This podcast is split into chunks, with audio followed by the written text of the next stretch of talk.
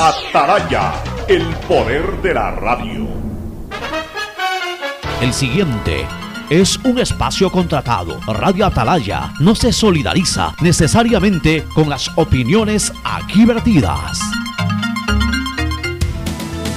El siguiente en Radio Atalaya es un programa de opinión, categoría O, apto para todo público. La hora del pocho. La hora del pocho se viene con todo en Radio Atalaya. La hora del pocho. La hora del pocho. Alfonso el Pocho Car y su equipo traen para ustedes la opinión política, la opinión deportiva, más premios, sorpresas, regalos para sus oyentes. La hora del pocho.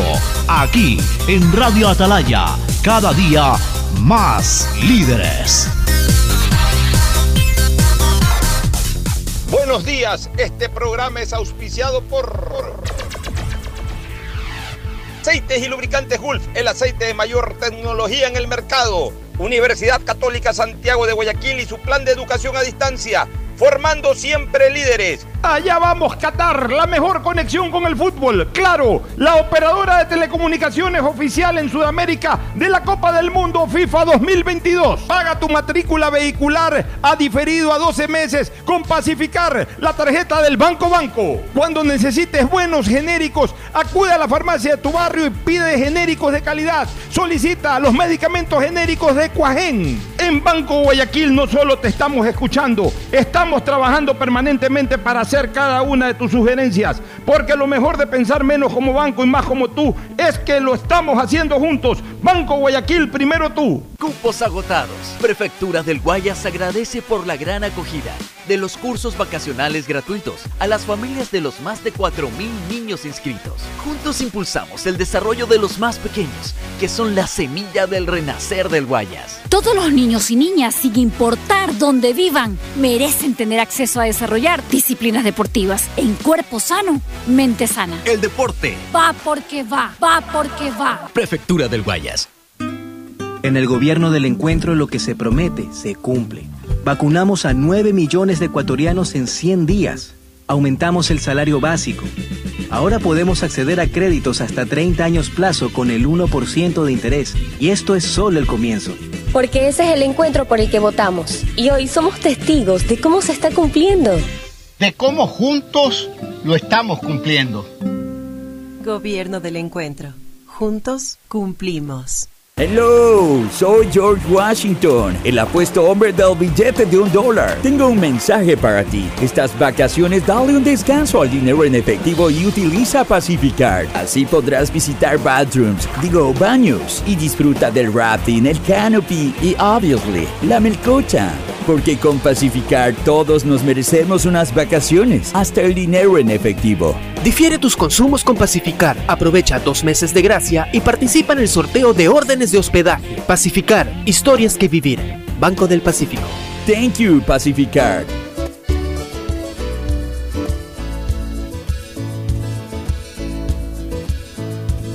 Camino sobre tu piel morena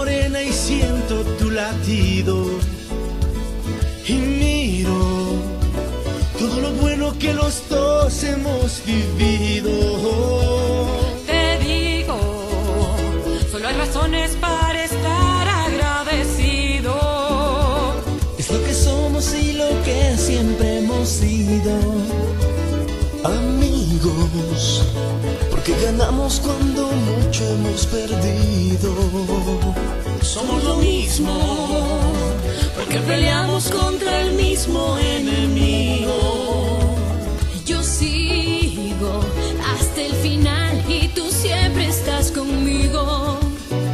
Hemos caído, pero no nos han vencido.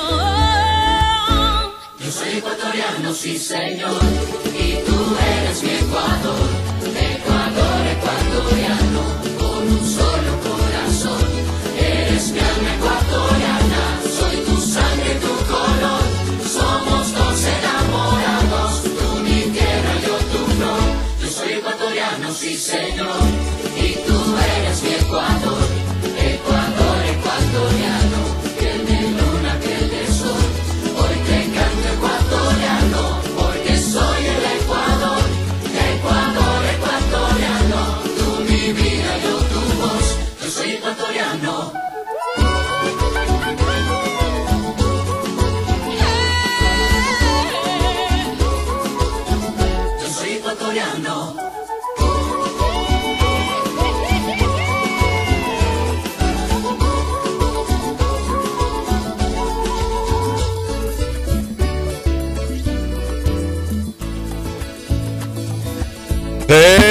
680, sistema de emisoras Atalaya en su año 78. Reciban el saludo del Pocho aquí desde esta trinchera de la libertad de expresión, esta columna de la verdad, honrando las iniciales de sus tres nombres, SEA, una radio seria, emotiva y altiva. Por eso Atalaya cada día más líder una potencia en radio y un hombre que ha hecho historia, pero que todos los días hace presente y proyecta futuro en el Dial de los Ecuatorianos. Hoy es 31 de marzo del año 2022, último día del primer trimestre. Hoy está acabando, está rodando ya, está, están pasando los minutos y las horas del último día del primer trimestre del año. Se fueron los tres primeros meses de este año 2022.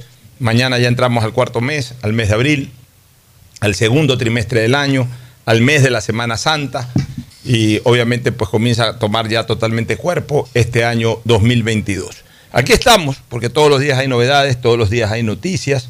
Mañana en el ámbito deportivo, eh, el sorteo, el magno sorteo final, el draw, el final draw, como le llaman, de la Copa del Mundo, es decir, ya mañana se conocerán los grupos. Hay dos o tres casilleros que todavía están libres, pero Evidentemente, pues se los identificará acorde a repechaje X, Y o Z. Y el resto ya tienen nombres propios, cada uno de los eh, eh, puestos en ese sorteo. Y entre ellos, y a mucho gusto y a mucho honor, estará el nombre de Ecuador también. Y por supuesto, en lo político hay novedades.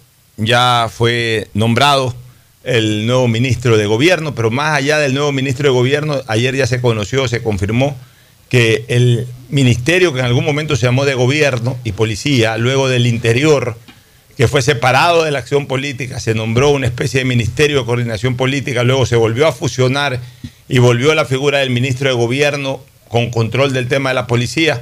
Ahora se ha vuelto a dividir, manteniéndose la figura de Ministerio de Gobierno, que solamente se dedicará a la política y cuyo titular desde ayer es Francisco Jiménez Sánchez, y vuelve lo que en su momento se llamó Ministerio del Interior con exclusividad de acción para el tema de seguridad ciudadana y para ello estará el general en retiro Carrillo, eh, el nombre se me olvidó ahorita, Carrillo, que, que, estuvo al frente de la Policía Nacional el año 2019, justamente en la época de las manifestaciones de octubre de aquel año. Una coyuntura política, un escenario político pesado, pero novedoso al día de hoy, y lo vamos a conversar con un gran invitado, ya le vamos a dar paso en su momento, Jacinto Velázquez Herrera, uno de los principales politólogos, analistas políticos que tiene este país, más allá de, de ser indiscutiblemente un referente de la jurisprudencia, pero pueden haber eh, muchos referentes en la jurisprudencia como él, pero él además tiene una vasta experiencia política, es decir, es un hombre que domina la política ecuatoriana y sus criterios van a ser absolutamente orientadores en este programa para quienes lo escuchan. Pero primero, el saludo de Fernando Edmundo Flores Marín Ferfloma, que saluda al país en esta mañana de la hora del pocho. Fernando, buenos días. Eh, buenos días con todo, buenos días, Pocho. Jacinto, un gusto tenerte acá. Para mí el placer y el honor de estar con eh, ustedes. Ayer, eh, hoy, hoy, en la madrugada o ayer, en la vía Calacalí hubo un derrumbe que sepultó una camioneta. Eso es de la provincia del Oro. En Calacalí. Me parece no, que es el no, oro no, alto. no, no, no, en la tierra. El noroccidente de Sí, Quito. es Ah, el noro- cerca, ah, del el noroccidente de Quito. cerca por el, Dos, cerca del oriente, sí. Ah, ya, perfecto. Sí. Eh, esperemos que no haya. No, no, no, no, no, no sé si hay víctimas mortales, me imagino que no, o sea, porque vi, vi una, alcancé a ver una foto del vehículo, pero como no, no, lo- no lo vi aplastado, lo vi como tapado por, por parte del deslave, pero no lo vi tapado, ojalá que no haya habido víctimas mortales, pero este, este invierno en todo, en todos los sectores, en todo, no solamente acá en Guayaquil, que ha sido fuerte, en Manaví tengo entendido que está lloviendo bastante, he visto desbordamiento de ríos, ayer justo en la vía Babahoyo también un señor... La, de- la vía Jujan Babahoyo quedó anegada. la vía, era la vía Babahoyo Quevedo, si no me equivoco, la parte donde vi el video que lo pasó un canal de televisión, de un señor que venía en un Vitara desde Quito, un señor de 74 años, no era un joven, era un señor ya de 74 años, que fue arrastrado por el río y el que el carro se hundió, pero alcanzó a salir. La gente se botó al agua para tratar de ayudarlo. la el carro se hundió, pero alcanzó a salir después el señor. eh, Oye, y bueno. ¿y, y por qué dije en lapsus el oro? Porque si hay un cantón en el oro alto, Marcabelí, Marca Belí. Marca Belí, sí. Eso está en la zona de Atahualpa, cercano a Piñas, a Zaruma, Marca Belí. Por eso te escuché. Cara, Sí. cara- ¿cómo- ¿Dónde es? Calacalí. Calacalí, Cal- ¿ah? Calacalí, creo que se Cala llama. Cali. Ya. Cala Cali, al noroccidente. Sí, tuve esa Una, una dos horas o tres de Quito. Sí, sí. Es- Bueno. Vamos con Jacinto Velázquez. Jacinto, ¿cómo es el escenario político? Eh, cambios en la política ecuatoriana. En primer lugar, eh, tu, tu análisis o tu comentario me parece de muy mal gusto, lo, al menos mi criterio, tú puedes tenerlo totalmente distinto. Me parece de muy mal gusto la carta de despedida de, de la ministra de Gobierno de hasta hace poco, pocas horas atrás, la señora, eh, la señora Vela que como bien decía Fernando Flores en el programa de ayer, no alcanzó la vela para alumbrar al gobierno desde ese ministerio. Pero me parece de muy mal gusto que ella revele eh, un, un- tema de estrategia política. Un tema de estrategia política. Eh, porque no es que está renunciando por un tema de posición política, de que no está de acuerdo que el gobierno se haya aliado con lo de aquí o con lo de allá, eh, y por eso se retira. Ella, ella lo está haciendo y está evidenciando o está expresando o está eh, develando un tema de estrategia política del gobierno, porque el tema de la muerte cruzada es un tema, insisto, es una herramienta constitucional, pero que no deja de ser una herramienta estratégica del gobierno para saber en qué momentos la usa, en qué momentos no la usa. No tienen por qué los legisladores saber cuál es el pensamiento eh, íntimo del presidente de la República sobre ese tema. El presidente puede decir alguna cosa, pero él tiene su criterio íntimo que lo comparte con su gente íntima. El que haya salido esta señora a decir que renuncia porque el presidente no está de acuerdo con la muerte cruzada es de velar de que el presidente ya no la va a usar. Y, y con eso le tumba una estrategia política que ella no tenía derecho a hacerla. ¿Cuál es tu criterio al respecto, Jacinto? Bueno, en primer lugar, muchas gracias por la invitación y gracias por las palabras de introducción completamente exageradas por la voz. No, para nada. Bueno, los Montobios Benavitas, mis ancestros por el lado paterno, dicen o decían algo que es cierto, no todo palo es bueno para cuchara. El caso de la señora o señorita Vela, yo la conozco, es guayaquileña, estudió aquí, es una persona muy destacada, inteligente, capacitada, eh, bondadosa, etc. Lo que pasa es que fue tal vez una precipitada decisión del presidente llevarla al Ministerio de Gobierno. Ella hizo muy buena Secretaría General de la Administración en la época de, Maguacho. Como Hurtado no sé qué puesto ocupó, etc. El Ministerio de Gobierno implica una serie de cosas.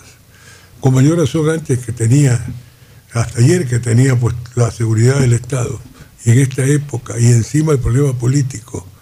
Para una persona de experiencia y de temple para eso. Ella podría ser una gran ministra de Cultura, una gran ministra de Educación, embajadora de la ONU, algo por el estilo, pero eso en ese cargo no. En primer lugar estaba muy mal designada en mi concepto. Fue una precipitación de, Guillermo. En primer lugar. En segundo lugar, yo voy más allá. A ver, ¿qué es el ministro? Antes que nada es una palabra que debe abolirse porque excita vanidades. En Estados Unidos se llaman secretarios. Secretario de Trabajo, secretario de Educación. El ministro es simplemente un jefe de área de las 14 o 15 que hay, de una de las tres funciones del Estado. Nada más. Está encargado de esto, encargado de esto acá, esto de allá. Pero el ministro no tiene capacidad de decisión en asuntos políticos generales porque el presidente es el jefe. Es un subalterno. Punto. La palabra no es peyorativa. Es un subalterno. Entonces no tiene tampoco por qué renunciar en virtud de que esté en desacuerdo. Y no tiene que estar de acuerdo ni en desacuerdo. El presidente en un momento dado dispone algo y tiene que hacerlo. Si no le gusta, salga discretamente como ha ocurrido con Guijón. Claro. Salga muy caballerosamente, sale alabando, etcétera, y agradeciendo. Entonces comencemos por allí. La palabra ministro, repito, excita vanidades. El ministro no es otra cosa que un secretario de área de una de las tres funciones del Estado.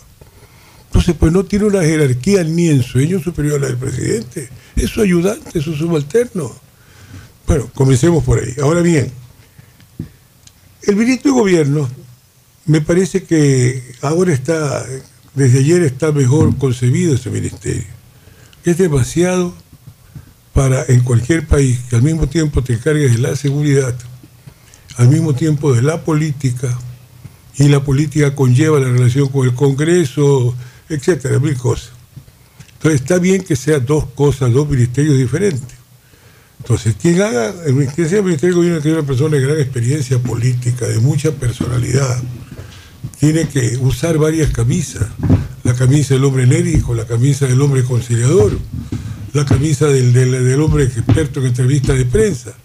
Entonces yo creo que en este momento la designación de Sánchez es buena, ¿no? Jiménez. Me parece que es buena. Jiménez Sánchez. Eh, Hijo de Eduardo Jiménez Parra, tu buen Hijo amigo. Eduardo Jiménez, claro. Es, es buena la designación. Porque es un hombre talentoso, creo que cincuentón apenas, y además tiene experiencia política porque le ha gustado, siempre ha estado en la política, de un modo o de otro, ¿no? Y ahora con mayor razón. Y goza de la confianza muy cercana, muy íntima del, del presidente. Ese es otro factor. Este gobierno tiene que ser una persona muy vinculada, como por ejemplo Lucho Robles con, León Febres Cordero, ¿no? Ni qué decir Camilo Ponce con Velasco Ibarra. Es decir, Carlos Guevara Moreno, el mismo, del año 46, con, con Velasco. Pero yo creo que lo que sucedió era la crónica de una muerte anunciada. En algún momento el ministerio iba a sobrepasar los empeños, pese a su talento y a su buena voluntad y a su honestidad, de esta distinguida dama. Y creo que ella hizo lo propio, irse. Pero la carta, que fue el tema original de la pregunta, no me parece que iba jamás enviarla. No solo es que revela cosas íntimas, sino que además se coloca en el nivel de su prioridad jerárquica sobre el presidente. No estoy de acuerdo yo y por tanto, ¿qué, le pasa? No está de acuerdo ni desacuerdo. Y si es algo que no lo puede trasegar, pues váyase y punto. ¿no? Oye, Jacinto, analicemos un poquito el escenario actual de la política. Tenemos dos poderes que a los años de los años vuelven a estar en una pugna manifiesta. Y bien hecho. Ya, se condenó mucho en la época de Correa el borreguismo. Es decir, tenía 100 o, o 90 veces, en el peor de los casos 70 y pico, pero siempre hizo Correa por sí mismo, o el gobierno de Correa siempre hizo por sí mismo, sin necesidad de aliarse con nadie, hizo mayoría en la asamblea. Y esa asamblea hizo lo que quiso, lo que quiso Correa. Ah, que llegaba una denuncia de corrupción sobre Perico de los Palotes, el ministro de aquí, el ministro de allá, la señora Carrión cogía todas esas carpetas, se sentaba encima de esas carpetas y nadie las podía tocar, ni sacar. Ok. Que el proyecto de ley tal o cual entraba, no le cambiaban un punto, no le cambiaban una coma, salía como entraba. Directo al registro oficial, aprobado por la Asamblea. La gente le llamó a eso borreguismo. Se habló incluso de la no independencia de poderes del Estado. Tema que ahí sí no compartí. Porque la independencia del Estado tiene que ser en razón de la función judicial. Los jueces sí tienen que ser independientes de la acción política y de la función política. Pues la función ejecutiva y la función legislativa emanan del pueblo, es decir, de una voluntad política de la ciudadanía.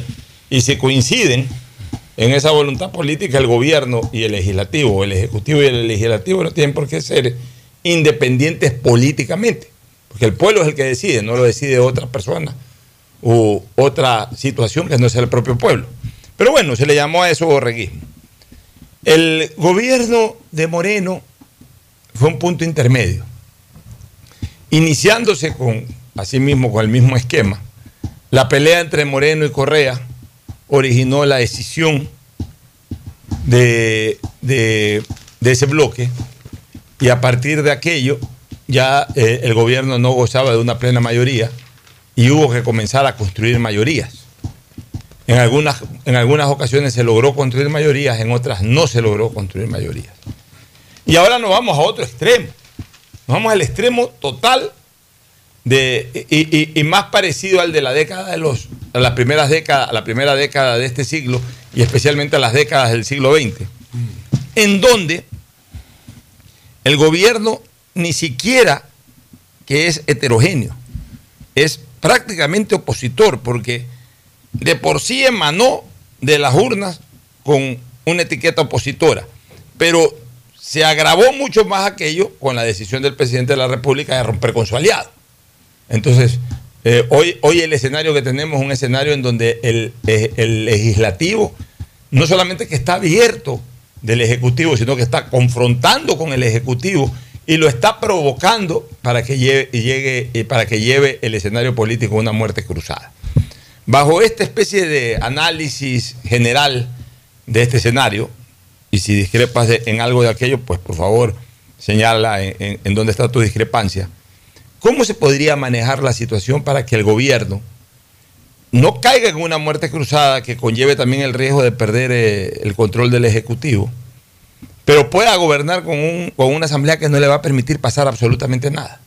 A ver, en primer lugar, no tú has hablado repetidas veces de la mayoría del gobierno.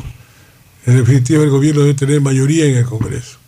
Eso no es eh, ortodoxo, no es lo correcto desde el punto de vista de la moral política. Porque el legislador es juez del presidente.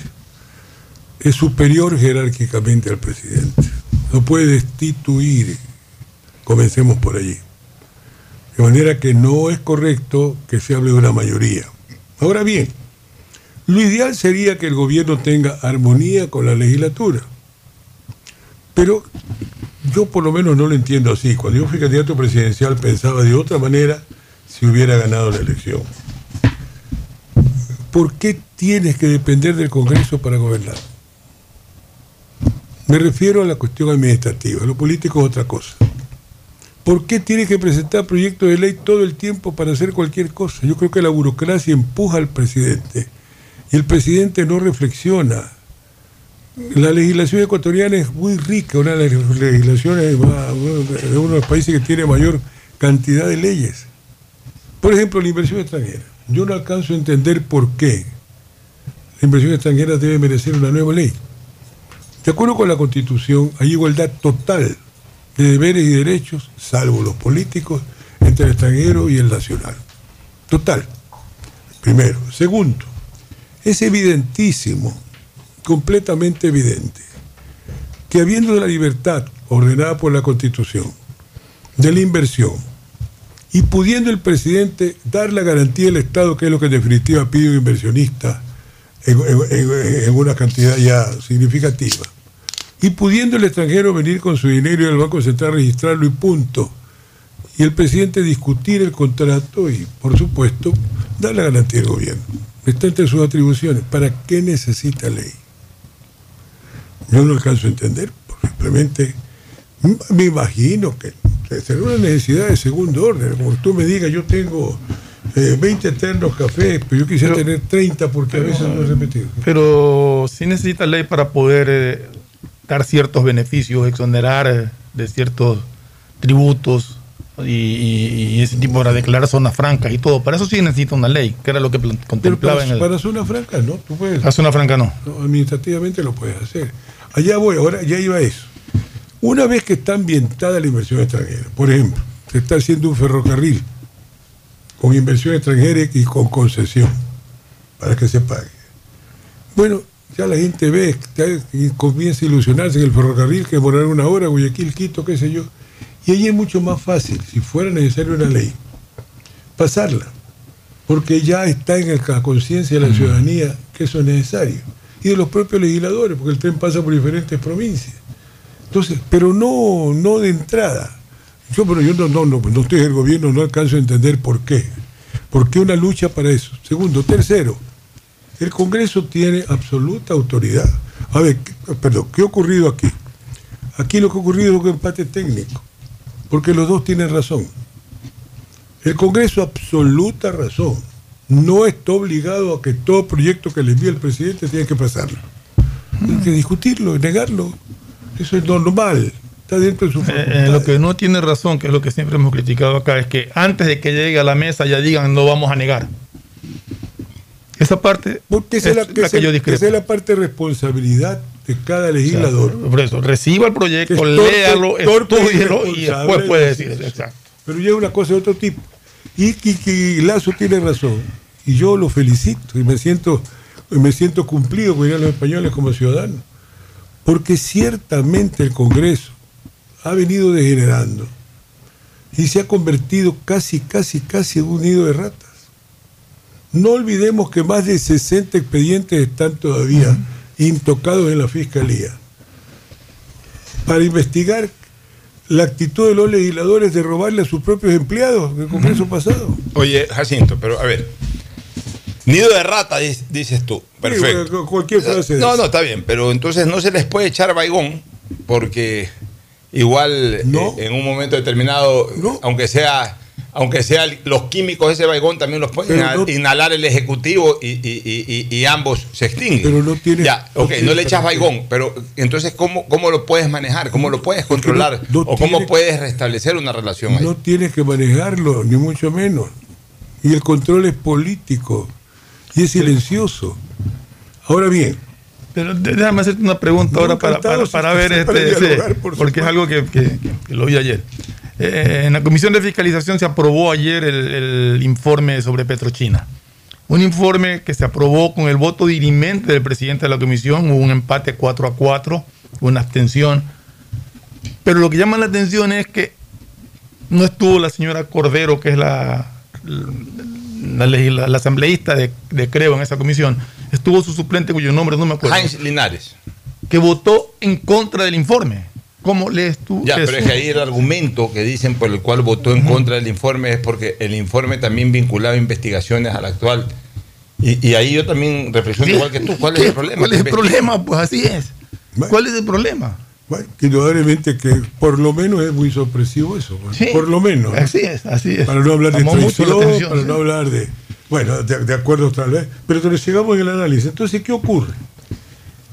El presidente lo que debe tener en mi concepto es una buena relación con el Congreso y cerrar la mano definitivamente en esto de dar y dar y dar y dar y dar y dar. Alguna excepción por ahí, pero no puede ser que continúen los legisladores haciendo del gobierno su caja chica.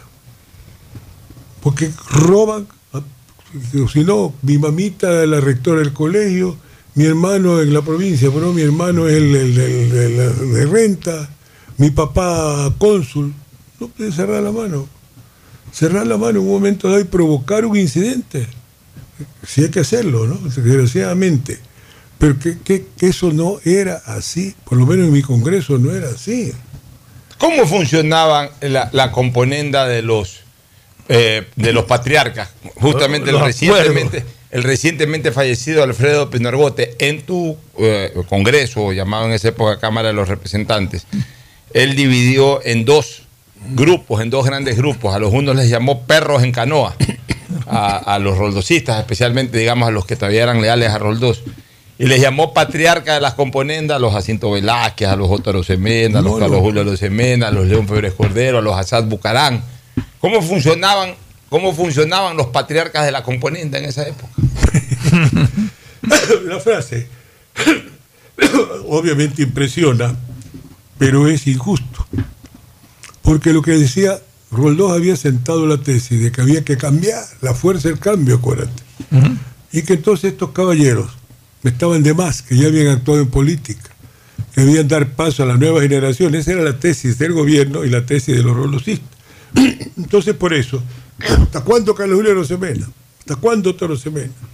Febres Cordero representa la oligarquía. Entonces, también quien arma los problemas con el Congreso fue el propio Roldós. Tanto que pensó en, disolver el Congreso, tenía alguna facultad en la Constitución, creo que a los dos meses estará en el Congreso. Es decir, él armó, En el la, él armó la pelea contra el Congreso. Bueno, entonces, ¿qué ocurre? Que ahí había dos clases de legisladores que no eran personas de gobierno. Los llamados patriarcas de la componenta, porque eran los legisladores viejos de experiencia. Realmente el Congreso, este, ese fue el último gran Congreso. Estaban los dos Arosemena. Raúl Clemente. Estaba Rodrigo Borja. Estaba Julio César Trujillo. El propio León. Es decir, había por lo menos unos 10 legisladores que realmente podían estar en cualquier Congreso del mundo. Personas intelectualmente superiores y honestos. Yo no he sabido que Febres no se haya robado nada, ni que Borges se haya robado nada. Ni que Otto ni que Carlos Julio. Ni Otto ni que Carlos Julio. Cuando fueron presidentes. Ambos murieron pobres. Otto eh, le- dejó la, la compañía y quebró la compañía. Desgraciadamente, la gente repite sin sentido Ah, Dicen, así dicen, dicen. Entonces, claro, esto de patriarca de la componenda resultaba perfecto. Además, para hacerlos pelear con Bucarán. Porque Bucarán estaba aparentemente dominado por Roldós. Habían logrado tener cierto entendimiento. Eh, Bucarán había pedido tres ministerios, o Roldós se los ofreció. Ahí estaba Martín Manosalva y no sé quién más, tres ministerios, y la cosa más o menos marchaba. ¿Quién tuvo la culpa? No sé, cualquiera de los dos tuvo la culpa del enfrentamiento, entonces Bucarán retiró su colaboración y se volvió, como es natural, un opositor al gobierno. Lo ofendían, lo insultaban, lo provocaba el otro, bueno, no le quedaba más que pelear y Bucarán, pues, que, eh, en, en un plato de comida y una pelea, prefería la pelea, pues, típico de su temperamento. Pero con quién iba a ver, con quiénes iban a hacer frente para esa pelea. Con sus enemigos. El enemigo de Otto, el enemigo de Carlos Julio, el enemigo de Febres Cordero. Con Borja creo que apenas le saludaba. Entonces poco a poco fueron entendiéndose. Entendiéndose a partir, sobre todo, de la terminación del periodo como presidente de Asad Bucarán. Pero entonces, perdóname que te interrumpa. No, no, dime. Ahí vemos un escenario parecido al actual. Pues. ¿En qué sentido? De que ya no están los patriarcas, es más, ahora son unos nobles que no tienen ni idea de la política, pero igual están ahí en la asamblea. Pero es- eso no de forma, pero en lo de fondo está ocurriendo exactamente lo mismo. Enemigos llegan como enemigos a la asamblea y de a poco se van uniendo en razón del gobierno. Porque mira, Pachacuti llegó de enemigo con el correísmo. Obviamente ambos enemigos con el Partido Social Cristiano. La izquierda democrática ahí apenas se saludan, como lo saludaban a Borja, apenas lo saludaban a Borja. Bueno, y resulta que ahora todos se están uniendo en torno al gobierno o, o- o- o frente al gobierno en razón de políticas de gobierno. Entonces, eh, el, el escenario viene a ser bastante parecido. Viene que es parecido y así serán todos los congresos en el mundo seguramente. Salvo países porque tienen una fortaleza ya de otro Pero orden. pero, pero sí hay posiciones, por ejemplo, la, el Partido Social Cristiano de que no se sumó a- al, al rechazo y archivo de, de ley de inversiones, votó a favor. Claro. O sea, es o sea, el una Partido Social situación Cristiano muy... sí reflexiona el voto como Sí. Pero ves que normalmente. Pero es opositor, Allá- Pero es opositor, Allá, iba, allá iba yo. Yo creo que es una mala táctica de los políticos. Si fuera director de un partido político, nunca consentiría en ser ni parte del gobierno, ni tampoco opositor. ¿Por qué? Porque pierdo independencia, porque no cumplo con mis deberes. Yo tengo que actuar como actúa el Partido Social Cristiano, en este caso inversiones. Esto está dentro de nuestra línea y vamos a votar, punto. Esto no significa un compromiso. Desgraciadamente, pues aquí todo lo, todo lo daña la gente, las ambiciones, no solamente el asunto robo, sino las ambiciones políticas, las pasiones y la falta de madurez. Es decir, pues en definitiva, ¿qué ha hecho Lazo? Ganar las elecciones. Entonces, eso significa una oposición. Está bien la oposición, como, como oposición. La oposición como, como oposición, que estemos en la O. Pero no esta cuestión encendida, llena de odios. ¿Pero por qué? Ya me ganaste, me ganaste por la elección. Oye, pero a ver, vamos al escenario absolutamente actual. A ver, vamos. Ya, Francisco Jiménez Sánchez, el nuevo ministro de Gobierno. Acaba, acaba de contradecir, perdón que interrumpe, la posesión es- es una contradicción total con respecto al presidente. Me imagino que estará autorizado. Ya, bueno. Mientras, pero mientras Lazo anuncia lo normal, yo hubiera hecho también lo mismo al presidente. Señores, ¿hasta cuándo yo no necesito el Congreso para gobernar? Muy por excepción. Yo tengo la potestad reglamentaria. La ley existe. Bueno, vamos a trabajar así. ¿Por qué tengo que estar pidiendo al Congreso todo? Más o menos esta es la posición de Lazo. El otro llega y dice, en el discurso inaugural, voy a acercarme, voy a procurar el puente. Ya, pero a ver, es que yo pienso que Jiménez tiene una ventaja. Por supuesto, sobre la señora Vela, ni que hablar. Comenzando por el dinamismo. Eh, eh, Jiménez es un hombre mucho más joven, muy dinámico, está metido en política, ha hecho campaña, juega fútbol, etc. La, señora Vela era una persona muy reposada. A veces los que ya están en un plano de reposar deberían de ser asesores y no eh, actores, porque el actor necesita ser muy dinámico. No importa la edad, pues necesita ser muy, muy dinámico. Una persona de 70 años puede ser muy dinámica y un muchacho de 40 años puede ser reposado. O sea, no, no es tanto el tema de la edad, sino el tema de la actitud. ¿Verdad que Y- y- Ibarra, y el- yo, lo he visto llegar a las 6 de la mañana a su despacho. bueno, la señora, la señora Vela transmitía una actitud muy reposada, mientras que Jiménez transmite una actitud muy dinámica. No todo palo es bueno para escuchar. Ya, así es.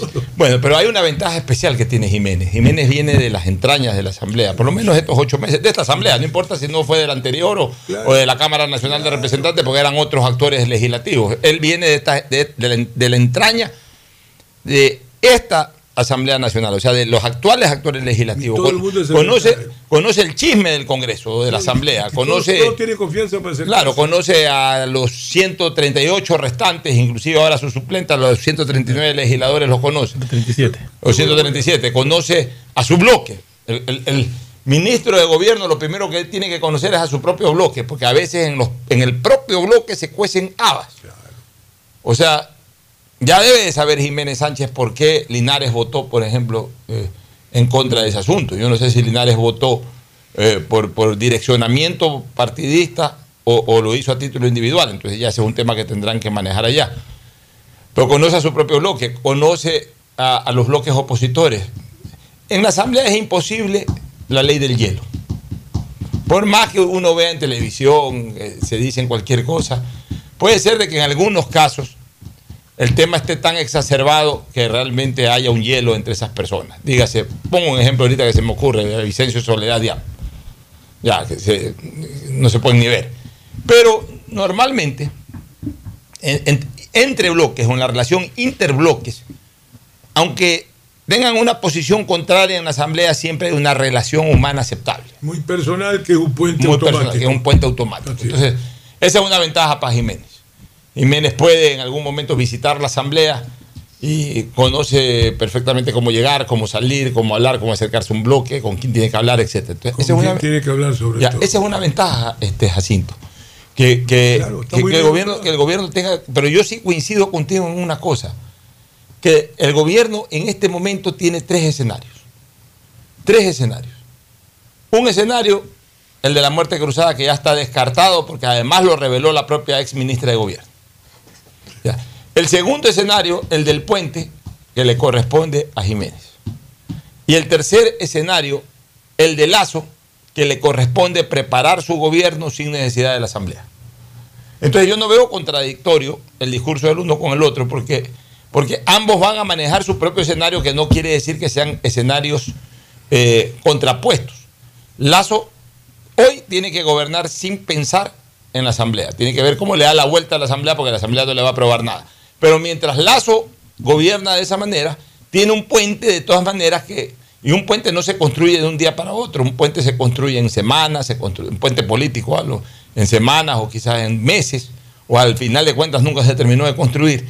Pero bueno, esa es la tarea de, de- de Jiménez. Jiménez construye el puente para que por ahí cruce el presidente cuando ya esté construido el puente, pero mientras no está construido el puente, el presidente tiene que saltar, Mira, porque no tiene puente para caminar. Tal vez no fue feliz Jiménez en la, en la forma, ¿no? Porque pudo haber dicho de otra manera eso. Ojalá que se lleve adelante una otra manera, cuanto que reflexione los legisladores, naturalmente, eh, de parte del presidente, me ha apresado el ofrecerme el cargo, que hay absoluta disposición de ánimo y que siempre la ha tenido. Ojalá que esto signifique para el país un momento de paz, ta, ta, ra. un poquito de vuelta debió darle y no decir tan tajantemente voy a establecer los puentes. Con lo cual dice, quiero acercarme a ti. No puedo. Pero bueno, Tú, tú tienes más preguntas, yo tengo al final una para Jacinto, pero, pero Fernando, si tienes alguna inquietud.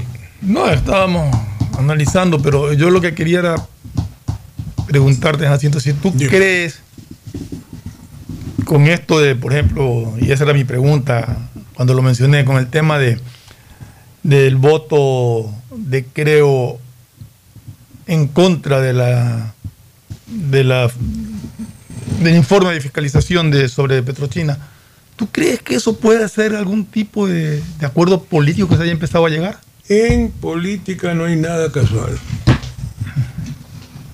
Grábate eso. De manera que ahí hay un gato encerrado. De alguna manera hay un gato encerrado. Oye, Jacinto, mientras el presidente de la República ha descartado íntimamente la posibilidad de la muerte cruzada que ya fue revelada públicamente eh, por la ex ministra de Gobierno, acto que hemos criticado. Sin embargo, en cambio, el presidente de la República sí ha transmitido de manera pública de que está preparando la consulta popular y que lo que se perdió por la vía de la Asamblea él pretende recuperarla por la vía popular. Yo tengo una pregunta, Jacinto, en tu experiencia. ¿Tú crees que en este momento le conviene al gobierno nacional dejarse contar los votos? De ninguna manera, que además no los tiene. Que, por eso, peor te los dejas contar. pues. No los tiene. A mí una vez alguien me dijo en política algo que, que- que siempre lo he tenido presente, ¿no? Me dijo, esa persona me dijo, mira, en política no hay que dejarse contar los votos cuando uno ni siquiera tiene la sospecha de que realmente está fuerte. Ahora, dentro, de- si tú piensas que está fuerte y dentro de la contienda la pierdes, la pierdes, porque tampoco nadie tiene la seguridad de ganar nada. Pero por lo menos cuando estés dispuesto a que te cuenten los votos, tienes que estar seguro de que estás en buen momento. Porque si no estás en buen momento, no te dejes contar los votos. Entonces, ¿qué es lo que yo creo, Jacinto? El gobierno no va a la muerte cruzada, no porque no tenga ganas, sino porque en el fondo el gobierno sabe que es demasiado riesgo eh, una muerte cruzada porque tiene que convocar elecciones en 90 días, porque no necesariamente en esos seis meses puede cambiar la situación del país.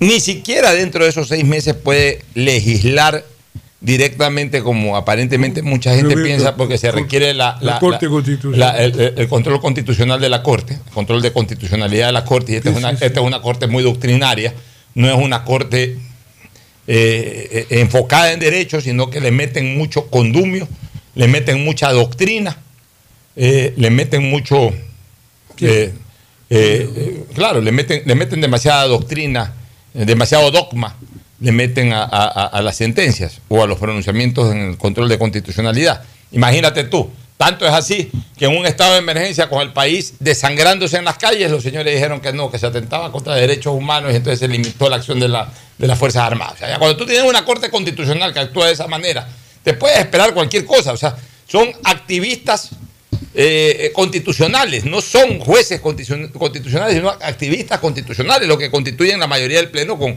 honrosas excepciones como Enrique Herrería, como la doctora eh, Teresa Núquez, como el que fue presidente de la Corte Hernán Salgado, incluso para colmo de males hasta se va uno de esas personas pensantes en, esa bendita Corte. Pero bueno, ese es otro asunto. Lo real es que el presidente de la República tendría que ir a un proceso electoral y como no está seguro de que lo puede ganar y puede también perder el puesto, el presidente creo que marca, él mismo termina marcando distancia de, de la, de la muerte cruzada. Pero en cambio llama consulta popular que a la larga es lo mismo, la única excepción es de que no pierde el puesto. Pero casi como que si lo perdiera, donde en la consulta popular pierda el no, pues. Eh, perdón, pierda el sí. Siendo eso desgraciadamente lo más probable, porque está más que comprobado que la gente en una consulta popular va a votar acorde al sentimiento que en ese momento tenga con el gobierno y no con el contenido. Tú debes de recordarlo, el año 86, Febres Cordero que necesitaba un refuerzo popular a, me- a mediados de gobierno, eh, lo asesoran de que haga una consulta popular y recoge de las calles tres de las cosas o tres de los temas de mayor aceptación en ese momento que, que participan los independientes y un par de cosas más, en que era absolutamente imposible Que pensar contra sí. de que, que- que la gente iba a votar por el no. ¿Qué ocurrió? Eh, digamos que la gente iba a votar por el no y que le iban a dar la espalda al sí. O sea, era, era como preguntar. Votar eh, contra sí mismo. eh, votar contra sí mismo. O sea, le hizo preguntas pa- para que la gente obligadamente vote sí. Pero apareció el señor Osvaldo Hurtado, expresidente de la República, fresco en ese momento, había sido el, gobe- el gobernante anterior, opositor atroz de Febres Cordero, y lideró una campaña para identificar el no con el la calificación del pueblo al gobierno. Y no siendo un líder político ni un hombre popular. Ya, pero, pero, pero bueno, claro. pero como el gobierno en ese momento tenía ya un desgaste, ¿qué es lo que hizo Osvaldo Hurtado? Aprovechó el tema para endilgarle el no en la consulta al gobierno, un- eh, o sea, politizó el no. ¿Qué hizo la gente? A pesar de que la gente pensaba así en el contenido, se dejó llevar por el no eh, eh, como respuesta política al gobierno y ganó el no. Entonces, en una consulta popular es muy posible que el no se imponga al sí, a pesar de que las preguntas por, eh, por su propio peso en un momento determinado podrían impulsar a la gente a votar positivamente, pero, pero lo político a veces termina pesando más que, que, que, que los propios ciudadanos, que el propio interés ciudadano. Y eso lo, sabe, eso lo saben los asesores del presidente, porque los asesores del presidente, la mayoría de ellos, están vinculados con el expresidente Hurtado, que fue justamente el creador de esta tesis de votar no para hacerlo en contra del gobierno. Entonces, si, si alguien podría asesorar de que lo correcto no es una consulta popular desde lo político, es precisamente ese entorno que tiene hoy el presidente Lazo.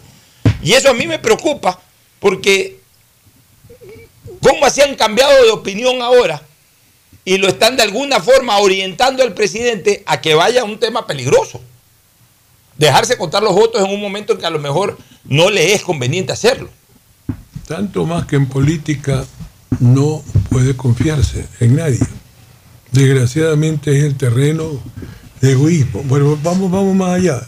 Para mí personalmente, la muerte cruzada es exactamente como si yo tuviera un revólver lo uso solo en el momento en que ya no sea posible de otra cosa. Es decir, hay una moción del diputado Pepito para destituirme. Ya.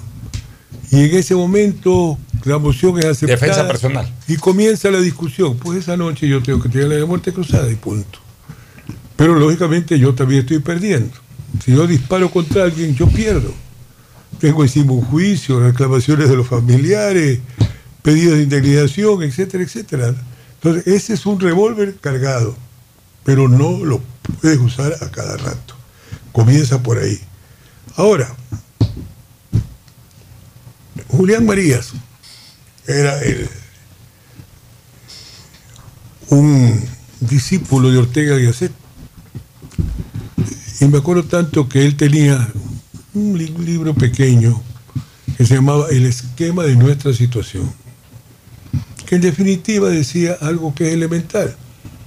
Es necesario siempre situarse lo más imparcialmente que se pueda, aunque es imposible que todo sea imparcial, cuando tú tienes que tomar una decisión. Desgraciadamente, Lazo tiene que pensar lo siguiente. Él no es presidente por un liderazgo popular. Él es presidente por la circunstancia feliz para el país y feliz para él, y feliz para quienes lo consideramos, es simple y llanamente una respuesta negativa a no puede ser Correa el que domine el país. Lógicamente Lazo, que en la primera vuelta tuvo una, una votación muy, muy normal, para no decir pobre. En la segunda vuelta creo que triplicó, cuadruplicó eso. Es simplemente eso, es decir, no es que él es popular. Es una persona a la cual se la respeta, se le guarda consideraciones y tiene un buen concepto, pero no es un líder político. Entonces la situación de él, pues no es por decir yo soy líder y por mí va a votar Fernández, va a votar. No, no, no, no, no, no, no, no. Nadie se siente comprometido con él. Todo el mundo siente que él hizo un favor al país, muy acertado, dando su voto, pero hasta ahí nomás llegó. Ninguno de los otros. Pero, pero él tuvo un pico de popularidad que quizás hubiera sido el momento para tratar de, de lanzar una consulta popular, que fue cuando terminó con el plan de vacunación. Ahí la popularidad de, Ay, ese de Lazo momento, estaba claro, muy alta. En ese momento, claro. Pero, pero en este Pero rato, se, le- no. se cayó rápido ver, porque a ver, a ver. Los tres hemos, que hemos tenido juventud y hemos peleado físicamente, nos hemos dado golpes. Eh, Aunque tú ganes una pelea, de repente, ay, carajo, me duele aquí, ¿qué es esto? Puta, te han pegado un puntapié aquí y te ves negro, aquí te va a doler. Es decir, no, no, nunca tienes un triunfo completo, absoluto. Así es. Siempre algo te pasó. Aparte Algo, algo de que dejas a alguien resentido, de que es objeto de la burla de los demás, ah, le pegó Julano, Sutano, etcétera, etcétera. Queda, queda, bueno, yo, yo me di golpes, me acuerdo tanto que estaba en cuarto, quinto año, con un amigo, que, que- un compañero que murió hace, hace relativamente poco. Y Con quien guardaste al final buena relación. no, no, ya pues ya uno sabe que el muchacho uno se reconcilia. Pero nunca pasamos del saludo prácticamente. Hola Jacinto, ¿qué tal Bulano? ¿Qué tal Sutano? ¿Qué tal Sutano? Pues pasaron 40, 50 años. Un día iba yo caminando con Clemente Ballén y, y Chimborazo. y este estaba con una chica. Se dijo verde, dije entre mí. Jacinto, ven por favor. Me acerqué. Hola, fulano, ¿cómo estás? Ve a mi hijita, le. Este es mi amigo. Comenzó a lavarme, sin trago nada. Andaba con una sobrina que vivía en Nueva York y venía a visitar a la familia. No me imaginé el buen concepto que él tenía de mí y todo lo que le dijo a la chica, yo quedé abrumado. Pero fíjate, en la forma quedó algo. Nunca pudimos volver a ser así. Desgraciadamente es así. Un triunfo conlleva una derrota. ¿Verdad de perogrullo? Y a nadie, a nadie le gusta, menos que sea masoquista, a nadie le gusta perder. Entonces de repente alguien incluso te hace una broma impropia. Fernando te ganó, ¿no? Anoche te hizo fleco jugando 40. Ah, no, hermano, que estaba después. Algún pretexto doy yo para decir que me ganaste, pero no es que tú eres superior a mí en el 40. A- Aunque suena tontería. Entonces eso también hay que reflexionar. Entonces Lazo tiene efectivamente todas las de perder. Aparte que todo el mundo está en contra de él. Incluso el propio partido de ser cristiano. Entonces tendría que quedar confiado en una consulta popular a las personas que tenemos más o menos eh, reflexión, criterio político, que el pueblo no lo tiene. El pueblo lo van a arrastrar. El pueblo es muy emotivo. Además no tiene criterio político, no le interesa. Es completamente elemental, es que no, no insultemos al pueblo, pero es que la Sí, verdad. tiene otras prioridades. pues. Tiene que buscarse el día a día cómo comer, cómo mantener a todos, sus hijos. todos esos factores impiden. Yo creo que lo que él está haciendo es una parada falsa, como decíamos los muchachos. Oye, tanto es así. que, ver, o sea, el pueblo está bien y uno es parte del pueblo también. Uno no lo dice peyorativamente, sino como, como No, lo no, siente. Como una realidad, ¿no? Hace dos días, a la misma hora en que se anunciaba la salida de la señora Vela y el potencial cambio en el Ministerio de Gobierno de Pancho Jiménez, o sea, el martes en la noche, la gente estaba más preocupada de que ya Alfaro haga el cambio de Jordi Caicedo por Michael Estrada. Y yo lo comentaba con unos amigos, oye, ¿tú qué crees que el pueblo está ahorita? Mucho más preocupado del cambio de Pancho Jiménez o, o de Jordi. Caicedo por Michael Estrada. Mucho es que más, la verdad. mucho más importante es el fútbol. O sea, para el definitivamente. 99% de la gente. El, ya digamos que no el 99, pues sí el 80% de la población. Bueno, Jacinto, te queremos agradecer porque ha sido un gran diálogo. Yo siempre digo, cuando viene Jacinto Velázquez Herrera aquí, ilumina, ilumina el debate. Interrumpo porque, muchas gracias. Interrumpo porque quiero no discutirlo en este momento, sino que ve algo de lo que te dije en la nota.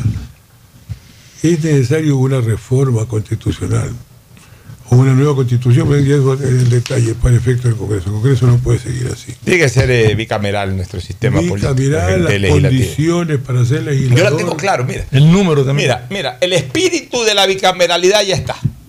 Lo que pasa es que fue perversamente maltratado en la constitución del 2008. ¿Cuál es ese espíritu? De que el, Senado bien estructurado sea más o menos lo mismo en cuanto a facultades y un poquito más de lo que tiene el Consejo de Participación Ciudadana y Control Social. Lo que pasa es que, claro, el correísmo, el socialismo del siglo XXI re- redujo ese concepto a siete borregos, a los cuales los puso ahí para que hagan lo que, les lo que ellos querían hacer, para lo que el gobierno quería eh, en, en su, en su regalada gana hacer. Pero, pero desde el punto de vista de país es necesario. Es necesario que el, el cuerpo eh, eh, de senadores o el- la Cámara de Senadores sea una Cámara mucho más calificada, tanto intelectualmente, académicamente, incluso, incluso en temas que tienen que ver con la madurez personal y política. Poner ciertos requerimientos de un mínimo de edad, Mayores, mayores. mayores de otros. 40 o 45 años. Y deja nomás en la Asamblea, está bien, la Asamblea que es una primera instancia legislativa, déjala que si quiere ir alguien de 18 años, que vaya alguien de 18 años. De acuerdo. Ya. Pero, pero el Senado es otra cosa. El Senado, a mi criterio, debería ser el que apruebe el segundo debate. Así es. Así Y a mi criterio, el que debe de conocer, no tener la iniciativa legislativa del Senado, pero sí el segundo debate y el, el- el conoci- el tratamiento del veto. Lee la O constitución. por lo menos, o por lo menos, escúchame Jacinto, por lo menos el tratamiento del veto, ya, el segundo debate no. Que el, que- que el Parlamento eh, legislativo apruebe la ley. O sea, promulgue la ley, mejor dicho. Va al Ejecutivo. El Ejecutivo veta. El veto debería de tratarlo una instancia distinta a la que tomó la decisión inicial, y al que tomó la segunda decisión, que es la presidencial. Una, una imparcial, una especie de tercera, de segunda instancia, de segunda instancia, para esto, claro. debería de ser, debería de ser el Senado. El Senado debería de nombrar a las entidades de control, a, la estructura institucional del país. Claro. El Senado debería de tener ciertas funciones, por ejemplo, de veeduría. A ver, a ver, espérate un ratito. 16 años duró. Desde el 1 de enero del 47 hasta el 11 de julio del 63 duró la constitución, esa constitución. Bueno, y tenía bicameralidad. Y nunca hubo ningún problema. Que los diputados eran hombres más jóvenes, vigorosos, duros, la oposición, los discursos. Pero el Senado, ¿quiénes integraban el Senado en esa época? Por ejemplo, Alfredo Pérez Guerrero, José María Pérez Echenique, Pedro Sato, eh, Jaramillo, no, Ignacio, no, como Manuel Jaramillo, de Manaví, Rubén Darío Morales. Es decir, que era una cosa de otro tipo. Y además así concebida. Los requisitos mayores para los senadores, menores para los diputados. Entonces, era una Cámara completamente política, emotiva, el tubo de escape. Ya. Pero el Senado, en cambio, morigeraba. Tomaba las decisiones, era la Cámara revisora y había pleno. Ahora, yo, sí, yo, sí, yo sí considero, por ejemplo, de que debe de mantenerse la facultad de la Asamblea Legislativa, del juicio político, la tarea fiscalizadora. El Senado tiene que, el Senado tiene que ser la, la- la parte más alta y sublime de un poder importante del Estado como es Había el legislativo. El pleno, porque hemos recordado la, la interpelación de Camilo Ponce, bajo esa constitución, el pleno resolvía. Bueno, Jacinto, te, Bueno. te queremos agradecer. Te envía saludos el doctor Cristian Quiñones, tu Ah, pariente, notario sobrino. 1, Mi sobrino muy notario 1 del, de del Cantón Guayaquil.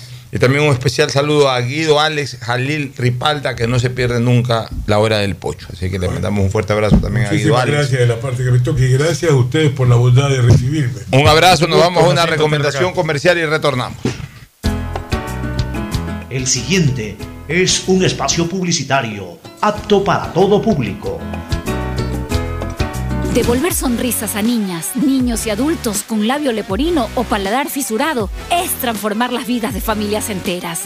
Y esa es nuestra prioridad. La Prefectura del Guayas, junto a Global Smile y el Hospital León Becerra, brinda atención médica integral a cientos de personas con labio leporino o paladar fisurado a través de operaciones gratuitas. Si conoces algún caso, contáctanos al 099-549-9150. Prefectura del Guayas. Si estás en tu auto, seguro sigues tarareando esa canción de na, na, na, na, na, na, na, o preguntándote qué comerás al llegar a casa. Nosotros también. Aprovecha este momento y ponte al día en tu matrícula vehicular con Pacific Card. Parquea e ingresa a tu banca virtual y difiere tu pago hasta 12 meses con intereses. O sigue largo y paga en efectivo en tu banco aquí más cercano o nuestras ventanillas. Si eres empresa, podrás pagar con débito tu cuenta en nuestro Cash Management. Solo tu banco banco tiene todas las opciones que necesitas para darle luz verde a tus paseos con tu matrícula vehicular al día. Banco del Pacífico. De todos los premios que hemos recibido en el aeropuerto de Guayaquil consecutivamente desde su inauguración, este es el más especial de todos, porque volamos contigo contra viento y pandemia. Y la ASI nos premió como el mejor en calidad de servicio en nuestra categoría de 2 a 5 millones de pasajeros y superando por puntos a todos los aeropuertos de Latinoamérica y el Caribe. Seguiremos cuidándote y siendo los mejores aún en el peor de los tiempos. Autoridad Aeroportuaria y la Alcaldía de Guayaquil, haciendo que la nueva ciudad vuele alto. Solo en Claro tienes la libertad de usar tus gigas como tú quieras. Mira tus películas, navega en redes sociales y aprovecha todas tus app favoritas con tu plan de 17 gigas libres a solo 17 dólares. Cámbiate a Claro, la red con la mayor velocidad y cobertura. Conectados, podemos más. Más información en claro.com.es. En el gobierno del encuentro lo que se promete se cumple. Vacunamos a 9 millones de ecuatorianos en 100 días. Aumentamos el salario básico. Ahora podemos acceder a créditos hasta 30 años plazo con el 1% de interés. Y esto es solo el comienzo. Porque ese es el encuentro por el que votamos. Y hoy somos testigos de cómo se está cumpliendo. De cómo juntos lo estamos cumpliendo. Gobierno del Encuentro. Juntos cumplimos. Si estás en tu auto, seguro sigue tarareando esa canción de na, na, na, na, na, na, o preguntándote qué comerás al llegar a casa. Nosotros también. Aprovecha este momento y ponte al día en tu matrícula vehicular con Pacificard. Parquea e ingresa a tu banca virtual y difiere tu pago hasta 12 meses con intereses. O sigue largo y paga en efectivo en tu banco aquí más cercano o nuestras ventanillas. Si eres empresa podrás pagar con débito tu cuenta en nuestro Cash Management. Solo tu banco banco tiene todas las opciones que necesitas para darle luz verde a tus paseos con tu matrícula vehicular al día. Banco del El Pacífico. progreso y bienestar para ti y tu familia va porque va, va porque va. Son más de 30.000 guayasenses ya capacitados por medio de nuestro programa Guayas Tech de Prefectura del Guayas. Con cursos gratuitos potenciamos tus destrezas y habilidades para el desarrollo de tu emprendimiento. Inscríbete ahora en www.guayastech.edu.es. Aunque la conectividad no es de nuestra competencia, el desarrollo humano de todos sí es de nuestra incumbencia. Prefectura del Guayas. Susana González, Si la placa de tu vehículo termina en 2, realiza su revisión técnica vehicular durante todo el mes de marzo. Paga la matrícula y separa un turno. Atendemos desde las 7 de la mañana en el Centro de Matriculación Norte, vía Daule y Sur, en la avenida 25 de Julio. Los sábados de 7 a 13 horas. No lo olvides. Todas las placas terminadas en 2 realizan la revisión en marzo. Hazlo con tiempo y cumple. ATM y la Alcaldía de Guayaquil trabajan por ti. Ecuagen, medicamentos genéricos de calidad y confianza a su alcance. Ecuagen, una oportunidad para la salud y la economía familiar. Consuma genéricos Ecuagen. Hello, soy George Washington, el apuesto hombre del billete de un dólar. Tengo un mensaje para ti. Estas vacaciones dale un descanso al dinero en efectivo y utiliza Pacificard. Así podrás visitar bathrooms, digo baños, y disfruta del rafting, el canopy y obviously la melcocha. Porque con Pacificard todos nos merecemos unas vacaciones, hasta el dinero en efectivo. Difiere tus consumos con Pacificar. Aprovecha dos meses de gracia y participa en el sorteo de órdenes de hospedaje. Pacificar, historias que vivir. Banco del Pacífico. Thank you, Pacificard. En el gobierno del encuentro lo que se promete se cumple. Vacunamos a 9 millones de ecuatorianos en 100 días. Aumentamos el salario básico. Ahora podemos acceder a créditos hasta 30 años plazo con el 1% de interés. Y esto es solo el comienzo. Porque ese es el encuentro por el que votamos. Y hoy somos testigos de cómo se está cumpliendo. De cómo juntos lo estamos cumpliendo. Gobierno del Encuentro. Juntos cumplimos. La bandera de todos conectada con la mayor red del país. Allá vamos Qatar, la mejor conexión con el fútbol. Claro, la operadora de telecomunicaciones oficial en Sudamérica de la Copa Mundial de la FIFA 2022. El progreso y bienestar para ti y tu familia va porque va, va porque va. Aunque la conectividad no es de nuestra competencia, el desarrollo humano de todos sí es de nuestra incumbencia. Más de 600.000 guayasenses beneficiados con Internet gratuito en una primera etapa. Más de 28.000 personas cuentan ya con acceso a formación y capacitación tecnológica gratuita. Y más de 20.000 niñas y niños se beneficiarán del programa de mejora de la calidad educativa rural, Prefectura del Guayas. Susana González, prefecta. Soy George Washington, el apuesto hombre del billete de un dólar. Tengo un mensaje para ti. Estas vacaciones dale un descanso al dinero en efectivo y utiliza Pacificard. Visita Little Mountain, digo, montañita, y disfruta del sol, la brisa del mar y el agüita de coco. Porque con Pacificard todos nos merecemos unas vacaciones, hasta el dinero en efectivo. Difiere tus consumos con Pacificar. Aprovecha dos meses de gracia y participa en el sorteo de órdenes de hospedaje. Pacificar, historias que vivir. Banco del Pacífico. Thank you, Detrás de cada profesional hay una gran historia. Aprende, experimenta y crea la tuya. Estudia a distancia en la Universidad Católica Santiago de Guayaquil. Contamos con las carreras de marketing, administración de empresa, emprendimiento e innovación social, turismo, contabilidad y auditoría, trabajo social y derecho. Sistema de educación a distancia de la Universidad Católica Santiago de Guayaquil, formando líderes siempre. En Banco Guayaquil tenemos una nueva app y la hicimos pensando más como tú. Por eso, ahora puedes hacer tus transferencias en menos pasos. Los pagos de siempre ahora los realizas con un botón, mucho más rápido. E incluso puedes revisar tu ahorro y gastos del mes para ayudarte con tus finanzas. Todo esto donde estés. Esta no es la nueva app del banco. Esta es una app más como tú. Descárgala, actualízala, pruébala. Banco Guayaquil, primero tú. Hay sonidos que es mejor nunca tener que escuchar. Porque cada motor es diferente. Desde hace 104 años, Lubricantes Gulf mantiene la más alta tecnología y calidad en línea de aceites para motores a diésel y gasolina. Está hecho con una fórmula especial para dar excelente protección a todo tipo de motores, evitando el desgaste prematuro de pistones, anillos y árbol de levas, ayudando a mantener limpio el motor y libre de depósitos que se forman por las altas o bajas temperaturas. Dele a su motor lo que se merece. Lubricantes Gulf, la más alta tecnología en lubricación. 104 años preservando la vida de su motor. Lubricantes Gulf. Gulf es más lubricante.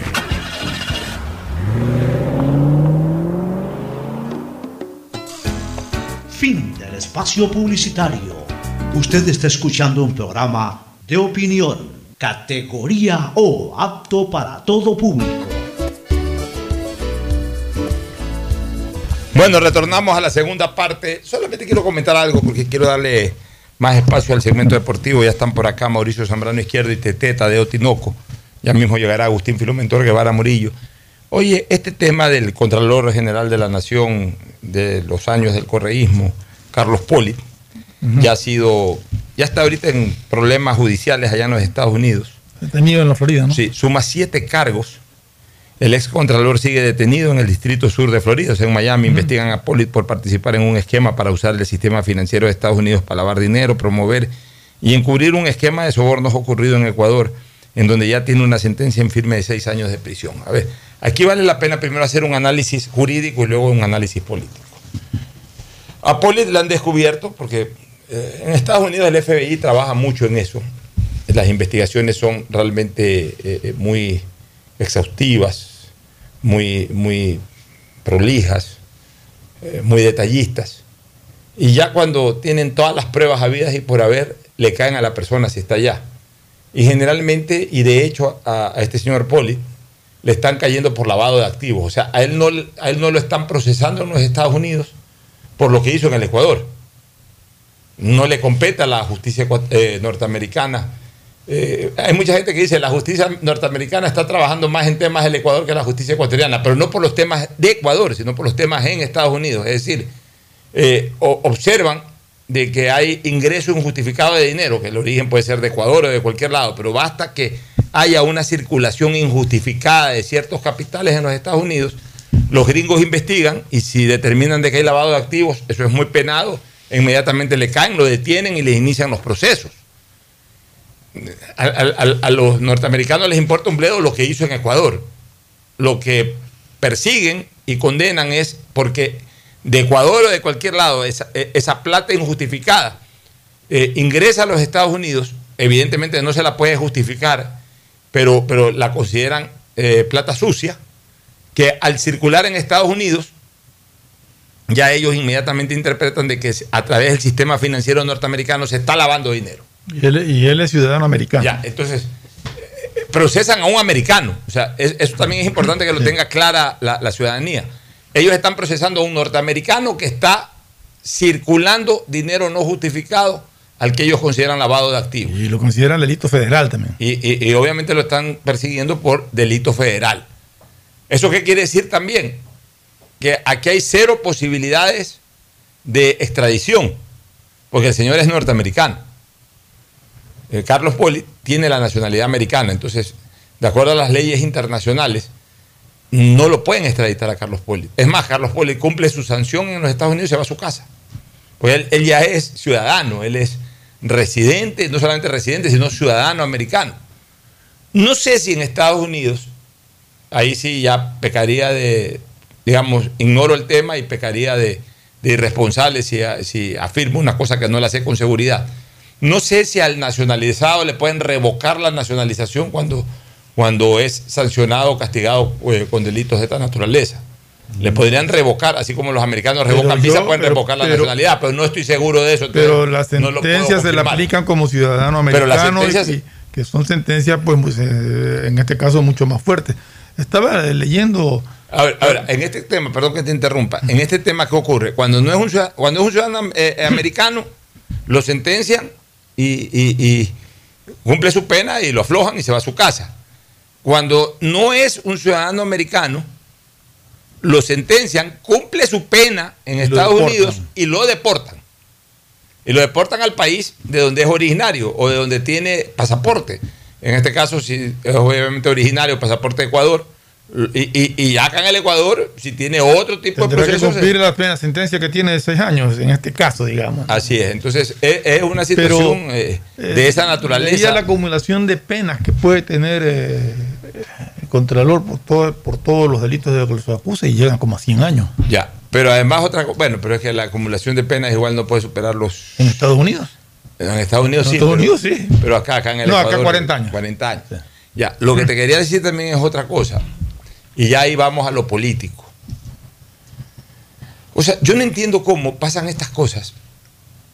Y quienes auparon a este tipo de funcionarios se lavan las manos como Poncio Pilatos y, y miran para otro lado.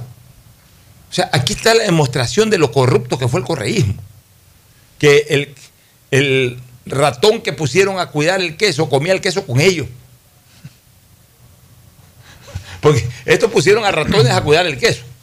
Entonces, e- e- e- ese ratón, que era el ratón eh, eh, mayor, hablemos así, o, el que cuidaba el queso, además se comía el queso, pero se lo comía con ellos. O sea, no pueden mirar hacia un lado, no pueden hacerse los inocentes. Aquí está una demostración clara de que al que pusieron contralor 10 años. El señor Carlos Poli fue el contralor todo el gobierno de Rafael Vicente Correa Delgado. Comenzó antes que Correa incluso. Pero inmediatamente se entregó al correísmo y fue contralor. Y Correa lo dejó elegido. Y, y ya en el gobierno de Lenín Moreno, comenzando el gobierno de Lenín Moreno, el Consejo de Participación Ciudadana correísta, donde estaba Fausto Jarrín y compañía, ya lo habían redesignado por tercer periodo al, al señor Carlos Poli. El señor Carlos Poli se va del cargo porque entra ya en una pelea personal, o es parte de una pelea personal con, con quien nombraron fiscal también del correísmo. Este señor fiscal, no me acuerdo el Vaca. apellido, era Vaca, Vaca Mancheno. Y, y- y ahí, en medio de un involucramiento que también tuvo Pepe Serrano entre los dos, se metió Pepe Serrano, ahí se eh, filtraron unos audios, y por eso es que se va Poli, por eso se descubre Poli, por eso Poli se pone a buen recaudo, entre comillas, se va a los Estados Unidos y todo. Pero este es un hombre puesto y que estuvo a servicio del correísmo, por eso que nunca se determinaron verdaderas responsabilidades ni se impulsó nada durante la época del correísmo. Y esto hay que decirlo, porque encima tienen la osadía y la concha de decir de que no, que todo es persecución post eh, eh, etapa correísta. Aquí está la demostración. El Contralor General de la Nación está eh, involucrado hasta la coronilla en una serie de actos. Varios Incluso- delitos, creo que son siete los que suman. ya, o sea, a ver, el, el involucramiento de él es en donde ha depositado la plata. Eh, Pero eso, eso te demuestra de dónde sacó la plata. pues. Pero es eso, y hay inver- ha hecho inversión en bienes, o sea, todos son delitos distintos. Ya, pero, imagínate, o sea, ya, el problema que él hoy día so- soporta en Estados Unidos es en dónde, a dónde se llevó la plata. Pero obviamente, y, y- y no es tan... Yo diría que el problema que soporta en Estados Unidos es que tiene dinero en Estados dinero mal habido en Estados Unidos. Y el dinero mal habido en Estados Unidos no es de su sueldo de 5 mil o 6 mil dólares de Contralor General de la Nación, pues. Para que ustedes vean. Ahora, si ya, no importa, si ya ustedes, amigos oyentes, los que están oyendo y no son partidarios, obviamente, de, o mejor dicho, son partidarios del expresidente Correa o del correísmo, y creen que lo que hizo Poli está bien, y, está bien, y el Ecuador se merece ese tipo de cosas, bueno, ya el criterio de ustedes no los va a cambiar de criterio. Pero tampoco podemos disimularlo, ¿no? O sea, esta es una demostración clara y evidente. Como también hubo un fiscal general de la nación que tapó todo. Y que si no está en este momento procesado es porque, de todas maneras, yo sí creo que sembró raíces en esa fiscalía y generó frutos. Y uno de esos frutos es el actual fiscal general de la nación. Hay que decirlo así. Que al final de cuentas, en algún momento, fue parte del equipo de Chiriboga, entonces le tienen una consideración especial o yo no sé. O sea, toda ese, esa enemistad, esa antipatía que le tiene la señora eh, Diana Salazar al expresidente Correa y a su combo, tiene una excepción, Galo Chiriboga. A Galo Chiriboga si no lo toca a nadie. No sé por qué no lo han tocado. No lo toca a nadie cuando se ha demostrado una serie de, de actos, incluso de manejo de la propia fiscalía en temas de impulsos fiscales y todo ese tipo de cosas que cayeron en muchas ocasiones en el prevaricato. Parte de, de una acusación que nunca ha sido suficientemente esclarecida de, de, de la, casa, esa, esa, un señor que está viviendo en España Alemán. ahora que denuncia eso. O sea, a Galo Chiriboga nadie lo ha tocado. Por eso no quiere decir que fue un buen fiscal. Y a este, que tampoco, bueno, aquí sí ya le tiraron los cañones. Pero como se fue a tiempo y se puso a buen recaudo, en Estados Unidos ya le cayó la guillotina. Pero no por los problemas de Ecuador, por los problemas allá en Estados Unidos, consecuencia o derivados del asunto en el Ecuador. Esa es la triste realidad, amigos oyentes. Y está claro, es, es por haber recibido soborno como de 10 millones de dólares de Odebrecht. Entonces, ¿y qué? ¿Solito lo recibió? O sea, recibió el Contralor, pues no recibieron los que estaban metidos en el negocio. Pues hay que ser muy tontos para decir que no. Ahora, si ustedes quieren hacerse los tontos, háganse los tontos, pues ya, pero, pero no digan que, que, que no es verdad. O sea, háganse los tontos y miren para otro lado, pues no digan que no es verdad. Nos vamos a una recomendación comercial y retornamos con el segmento deportivo. Auspician este programa. Aceites y lubricantes Gulf, el aceite de mayor tecnología en el mercado. Acaricia el motor de tu vehículo para que funcione como un verdadero Fórmula 1 con aceites y lubricantes Gulf. ¿Quieres estudiar, tener flexibilidad horaria y escoger tu futuro? En la Universidad Católica Santiago de Guayaquil trabajamos para el progreso en educación, ofreciendo cada día la mejor calidad y para ello estamos a un clic de distancia. Escoge la carrera de tu vocación. Puede ser marketing, administración de empresas, emprendimiento e innovación social, turismo, contabilidad y auditoría, trabajo social y también derecho. Consulta en nuestra página web mayor información y esquemas de admisión. Universidad Católica Santiago de Guayaquil, formando siempre líderes. La bandera de todos conectada con la mayor red del país. Allá vamos, Qatar, la mejor conexión con el fútbol. Claro, la operadora de telecomunicaciones oficial en Sudamérica de la Copa Mundial de la FIFA 2022. En Banco Guayaquil no solo te estamos escuchando, estamos trabajando permanentemente para hacer cada una de tus sugerencias, porque lo mejor de pensar menos como banco y más como tú es que lo estamos haciendo juntos. Banco Guayaquil, primero tú. Devolver sonrisas a niñas, niños y adultos con labio leporino o paladar fisurado es transformar las vidas de familias enteras. Y esa es nuestra prioridad. La Prefectura del Guayas, junto a Global Smile y el Hospital León Becerra, brinda atención médica integral a cientos de personas con labio leporino o paladar fisurado a través de operaciones gratuitas. Si conoces algún caso, contáctanos al 099-549-9150. Prefectura del Guayas. Hello, soy George Washington, el apuesto hombre del billete de un dólar. Tengo un mensaje para ti. Estas vacaciones dale un descanso al dinero en efectivo y utiliza Pacificard. Así podrás visitar bathrooms, digo baños, y disfruta del rafting, el canopy y, obviously, la melcocha. Porque con Pacificard todos nos merecemos unas vacaciones, hasta el dinero en efectivo. Difiere tus consumos con Pacificar. Aprovecha dos meses de gracia y participa en el sorteo de órdenes de hospedaje. Pacificar, historias que vivir. Banco del Pacífico. Thank you, Pacificard. Si estás en tu auto, seguro sigues tarareando esa canción de na, na, na, na, na, na, o preguntándote qué comerás al llegar a casa. Nosotros también. Aprovecha este momento y ponte al día en tu matrícula vehicular con Pacificard. Parquea, ingresa a tu banca virtual y difiere tu pago hasta 12 meses con intereses. O sigue largo y paga en efectivo en tu banco aquí más cercano o nuestras ventanillas. Si eres empresa, podrás pagar con débito tu cuenta en nuestro Cash Management. Solo tu banco banco tiene todas las opciones que necesitas para darle luz verde a tus paseos con tu matrícula vehicular al día. Banco del Pacífico. Estamos en la hora del pocho. En la hora del pocho presentamos Deportes. Muy bien, ya estamos en el segmento deportivo. Mañana a propósito nos vamos a enlazar con Marca 90, esto es fútbol. Mañana voy a estar ahí en el panel para lo del sorteo, así que mañana a la hora del pocho va a retransmitir eh, toda la producción de Esto es Fútbol. Mañana en edición especial de la hora del pocho. Así que con Fernando Flores, que ya se tiene que retirar, nos despedimos hasta el lunes. Hasta el lunes estamos ahí, ahí estaremos el lunes también comentando el grupo que le toque mañana a Ecuador. Todo listo para el sorteo. La gente solamente piensa en el sorteo de mañana. Es el verdadero puntapié inicial al Mundial. Ahí tenemos a un gran amigo, al embajador Pascual del Chopo Aragundi, que como le he dicho, se va a convertir en el embajador más popular del Ecuador.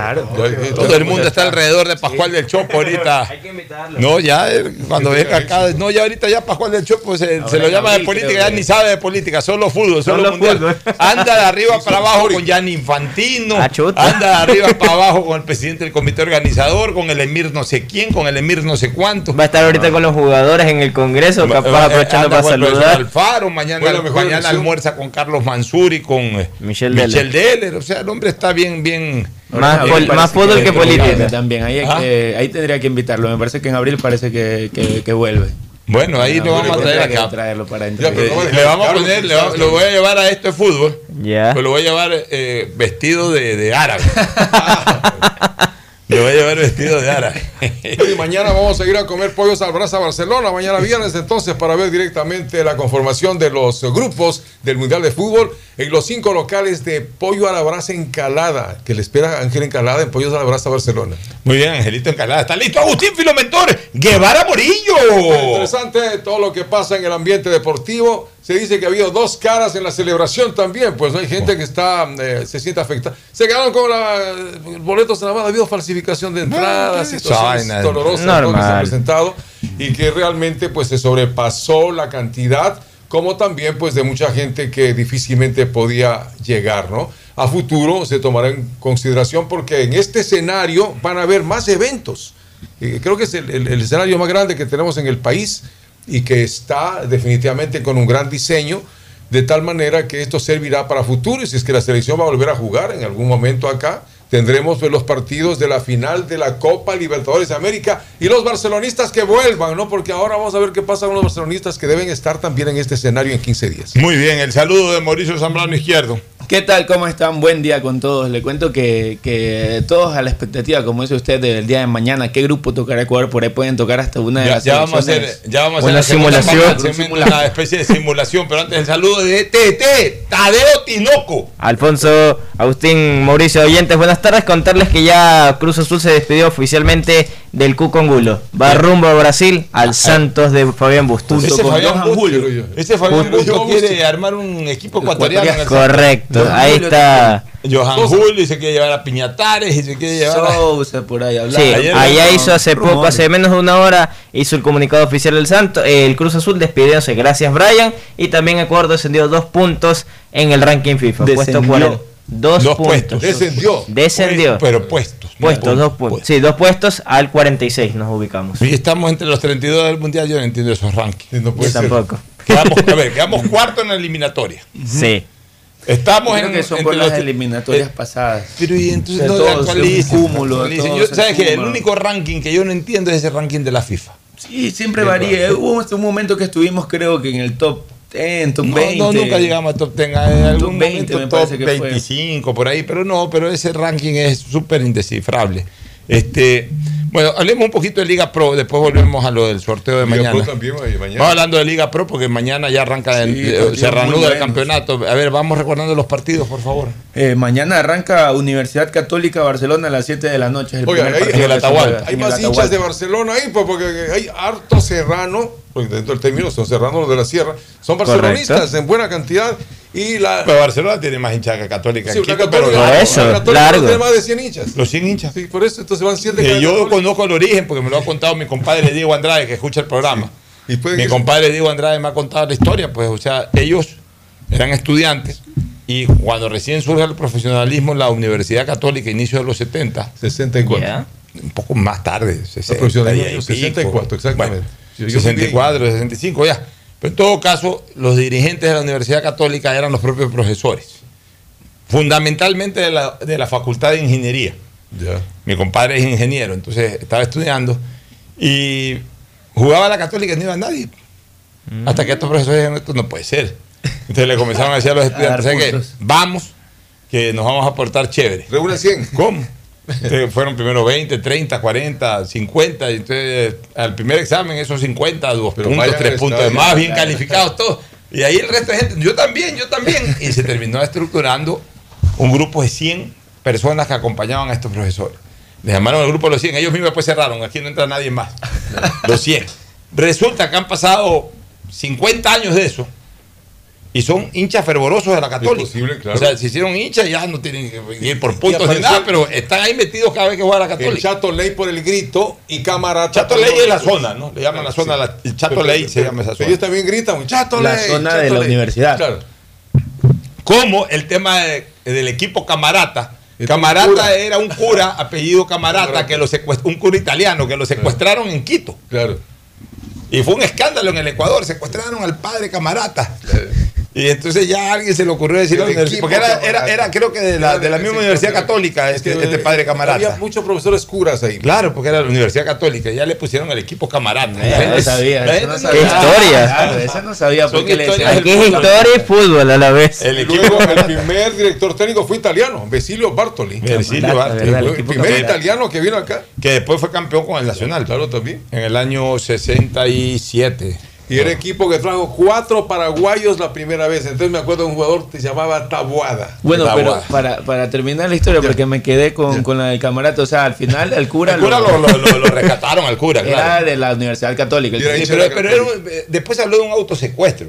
Ay, ok. Vea Parece eso. que habían estudiantes que estaban haciendo Y no ciertas sería como el padre Almeida, de pronto que se escapaba también. No, no, no, no, parece que parece que el parece que el tema fue al final fabricado por los mismos estudiantes. O sea, eh, el propio padre Camarata parece que que, era- eran medio, medios protestantes algunas cosas que pasaban en esa época en el país, entonces por ahí No, crearon ese, ese, ese interesante inconveniente. saber, seguramente muchos ahorita que, lo, que nos están Por eso el equipo se están Camarata. enterando, claro, por eso no dicen historia. equipo camarata, yo no sabía. O sea, la católica se la- el- el, equipo santo Camarata. por ser de la católica, Claro. santo. Eh, eh, el equipo la Chato Leí porque la zona es Chato Leí, como decía aquí la Kennedy Norte. Ajá. Ah, ya. Ya, este, Y el, equipo, Camarata, por el cura, Camarata. Y los 100 hinchas, los que no tienen Y los 100 hinchas conté la historia. claro, sí, bueno, sí. en todo caso, Barcelona mañana juega con la Católica. Sí, Siete dice- de la noche. Juega Sí. de local Barcelona. En el estadio Bueno, modelo. Es como local. En el Indirectamente. Estadio Olímpico Atahualpa. Pues.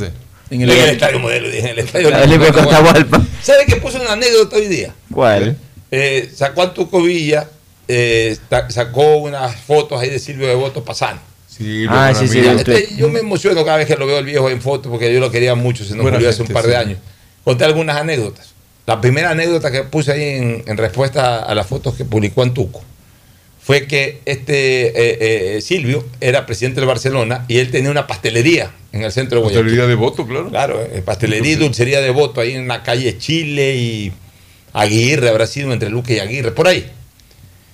Y yo de chico pues andaba con mi papá de arriba para abajo y me encantaba ir a esa dulcería. Pero más me gustaba que los dulces porque Silvio era el presidente del Barcelona, para escuchar los chismes del Barcelona, de las contrataciones. ¿Y sabes quién nos faltaba ahí? Era Ayes Farah.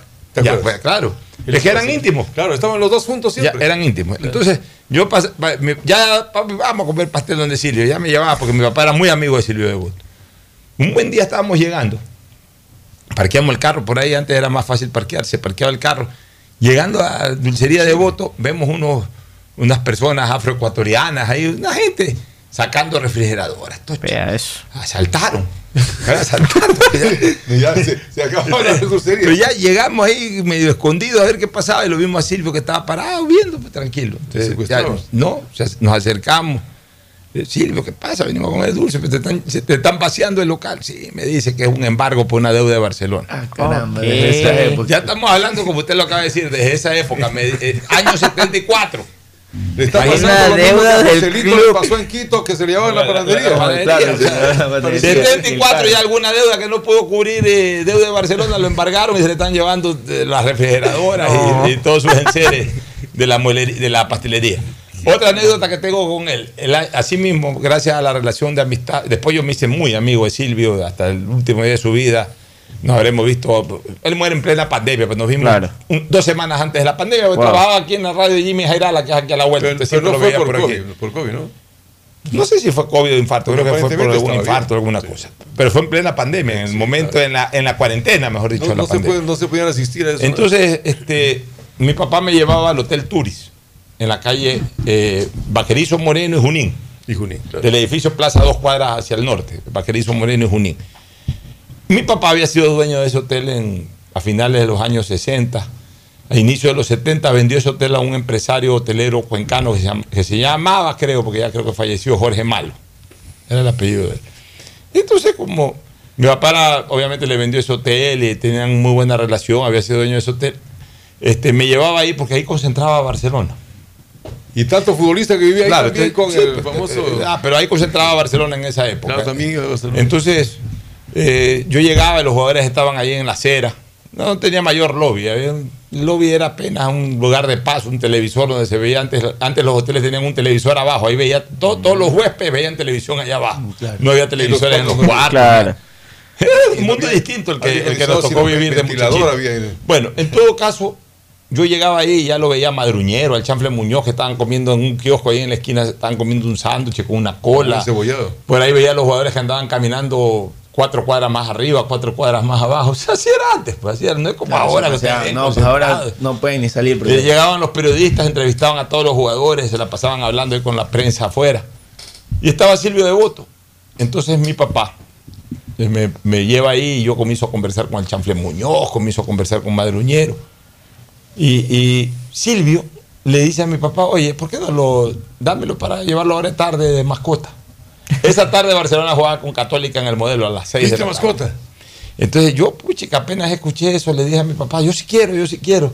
Mi papá, no, pero que, eh, no, no, que sí quiero, que sí quiero. Entonces Silvio, ya déjalo nomás, yo me hago cargo, me dice Silvio de Bote. Te lo llevo después. Este, no, o sea, tenían que dejarme ahí en Pero la entrada tenías camerino. cuántos, seis años, Yo sí, tenía unos ocho años. Ocho años. ¿eh? Me dejaron ahí en el camerino y ahí mismo me recogían. Ya vivías en Hurtado. Ya vivía en Hurtado. Entonces, en eso mi papá, sí, pues no, no, este no tiene uniforme, no tiene nada. No, pues anda por aquí. Antes en Guayaquil habían casas deportivas. en, la calle Pichincha lado. habían unas 10 casas deportivas. Como porque bajo. Estaba Abuela, Valencia, Casa Spencer. Estaban chica, 10 casas deportivas, no menos. No menos. O sea, eh, era una al lado de otra. Anda, compra un- No había competencia como hoy en día. no, pues anda a comprar un uniforme. Tampoco había eh, eh, uniforme oficial de maratón. No, no existía había maratón, sino que- Ahí era la camiseta de Barcelona, la pantaloneta de Barcelona. amarilla. Es más, los mismos jugadores en la cancha, algunos jugaban con escudo, otros sin escudo. Era bien informal eso. Ya, o sea, era el mismo color todo, pero, Claro. algunos uniformes eran con escudo, otros sin escudo. Disparejos. Hay fotografías de Antucubilla en donde el equipo que está posando, algunos tienen Son camiseta diferentes. con escudo, otros sin escudo, por ejemplo. Sí, sí me he percatado. Ya, bueno, entonces me fui pues a casa, a casa abuela o a casa Spencer, alguna de esas, y compramos ya el uniforme. Compraron camiseta, pantaloneta, polines y zapatos de fútbol de una vez. Y me llevaron a las 4 de la tarde, me recibió un utilero, alguien, salí de la mano de Orlando de la Torre, me acuerdo, el back centro peruano que jugaba en esa época en Barcelona. Salté a la cancha de mascota, me tomé una foto, estoy buscando ese periódico, tratando de encontrar ese partido, a ver si tomaron fotos antes. foto. Pues puede ser que en ese partido hicieron la crónica, pero justo esa foto no la publicaron, entonces no tengo cómo Año conseguirla. 74. 74, ando buscando eso para ver si la encuentro por ahí. Pero ahí ese recuerdo, ¿no? De un partido previo Barcelona Católica en Guayaquil. Fui mascota del Barcelona, después terminé siendo hasta presidente de ese club. Sí. Pero comencé como mascota. Bueno, ¿qué otros partidos de la Liga Pro? A las 21 horas, horario inusual en Guayaquil, Emelec, Liga de Quito. ¿Qué día? Mañana viernes también. O sea, Barcelona juega a las 7 a 9. De y por ahí MLE, o sea, dupleta mañana. Pero claro, La todo. gente está para San Viernes mañana. Partidazos. mañana. partidazos. El sábado, a horario ¿MLE con quién? Liga de Quito. Ah, en Quito. Partidazo. En Guayaquil. Guayaquil. En Se Guayaquil. la juega todas el señor Rescalvo. Sí, Donde fuera. Rescalvo mañana no le gane a Liga, chao pescado con Rescalvo. Aunque Eh, están diciendo ahora que Nasib Neme está diciendo que no es que han buscado otro técnico. Está señalando. Vamos a ver. Lo que quieran así, pero si mañana MLE no le gana Liga, le quedará una sola etapa por intentar el campeonato. Exactamente. Porque ahí sí, si ya mañana no le gana Liga, yo creo que MLE va, va- eh, terminará dando demasiada ventaja, casi que irrecuperable. Y vuelve Pedro Ortiz. corta, son 15, son. Y ya es la sexta fecha. Y ya es la sexta y vuelve Pedro Ortiz al arco. Ya en nueve- si no gana mañana en nueve fechas, no vas a poder alcanzar lo que ya Y- te, no, cogen Y- ventaja. y- importante también que vez. mañana en el partido de Barcelona me había olvidado de mencionar es que vuelve Célico a enfrentar a su ex a su último Claro. ex equipo. Uy, sentimientos encontrados. Ya, pero se supone que él conoce los defectos también de Barcelona y Católica. MLE van completos para mañana, ¿no? Correcto, Sí, sí. exactamente. Eh, comenta que ya está Pedro Ortiz y Sí. Leguizamón. Leguizamón León también regresaría. Ya, el sábado, ¿quiénes juegan? Está desde las 16 horas, Wallace, 16 horas 30, Gualaceo ante Independiente del Valle. eso es en El Azogues. Galatasaray Sí, en? Azogues. El Independiente del Valle. Ya es duro. ¿Y dónde? ¿En Gualaceo? En Gualaceo. No, en, en Cañares. En Cañares, En En básicamente. la ciudad de Azogues, en el estadio Jorge, Andrade Carrera. Sí, sabe que yo fui buen amigo de ese alcalde. ¿eh? De Jorge Andrade O Carrera. Nos seguía en Teleamazonas, nos seguía siempre las transmisiones, se comunicaba siempre cuando fue alcalde. Y después le han puesto el nombre del estadio. Falleció seguramente ya. Ya, de ahí cuatro y media. De ahí ¿Quién más se viene sábado? 19 horas el partido Aucas 9 de octubre. ¿En dónde? Bonito Gonzalo, partido. Gonzalo Pozo. Vamos a ver cómo le va el Super 9. ¿Cuándo juega Super 9? Ya la, la siguiente La semana otra juega semana. La otra semana y- Juegan Barcelona, Melé y 9. Y, Correcto. Y, y Católica también, porque tiene que jugar el Católica, en el caso de 9 de octubre, juega el miércoles ante Internacional de Porto Alegre en el estadio Hawkeye de Manta. Ya. bravo para el Soledad 9 de octubre. Patiño anda, pero embelezadísima con el tema de la Sudamericana. está feliz de la vida. Está feliz de la vida de la flaquita. Bueno, ¿quién, más ¿qué juega? Barcelona, juega cuándo Sudam- eh, de Sudamericana? El jueves. Jueves. 7 de abril. Contra Ellos Eh, juegan contra Montevideo Contra Wanderers. el Wanderers. otro, de local. otro equipo de Montevideo Montevideo. vez. Primero Montevideo City, City Torque. City Torque. Ahora Montevideo Wanderers. Montevideo Wanderers. ¿Y. MLE juega Libertadores qué día? Y MLE que está jugando Libertadores el día Miércoles, miércoles, a las 21 horas ante Independiente eh, allá en Argentina. Independiente Ah, en Buenos Avellaneda. Aires, en Sí, Avellaneda, sí. Independiente de Avellaneda. Con Independiente Avellaneda, seguro. Sí. Entonces Melec tiene que En viajar el estadio. Libertadores. Perdón, de- este es No, Independiente claro. de, de Bolivia. Sí, no, no. Independiente de Bolivia. pasa? Sí, sí, sí. Ah, entonces que Sí, sí, sí.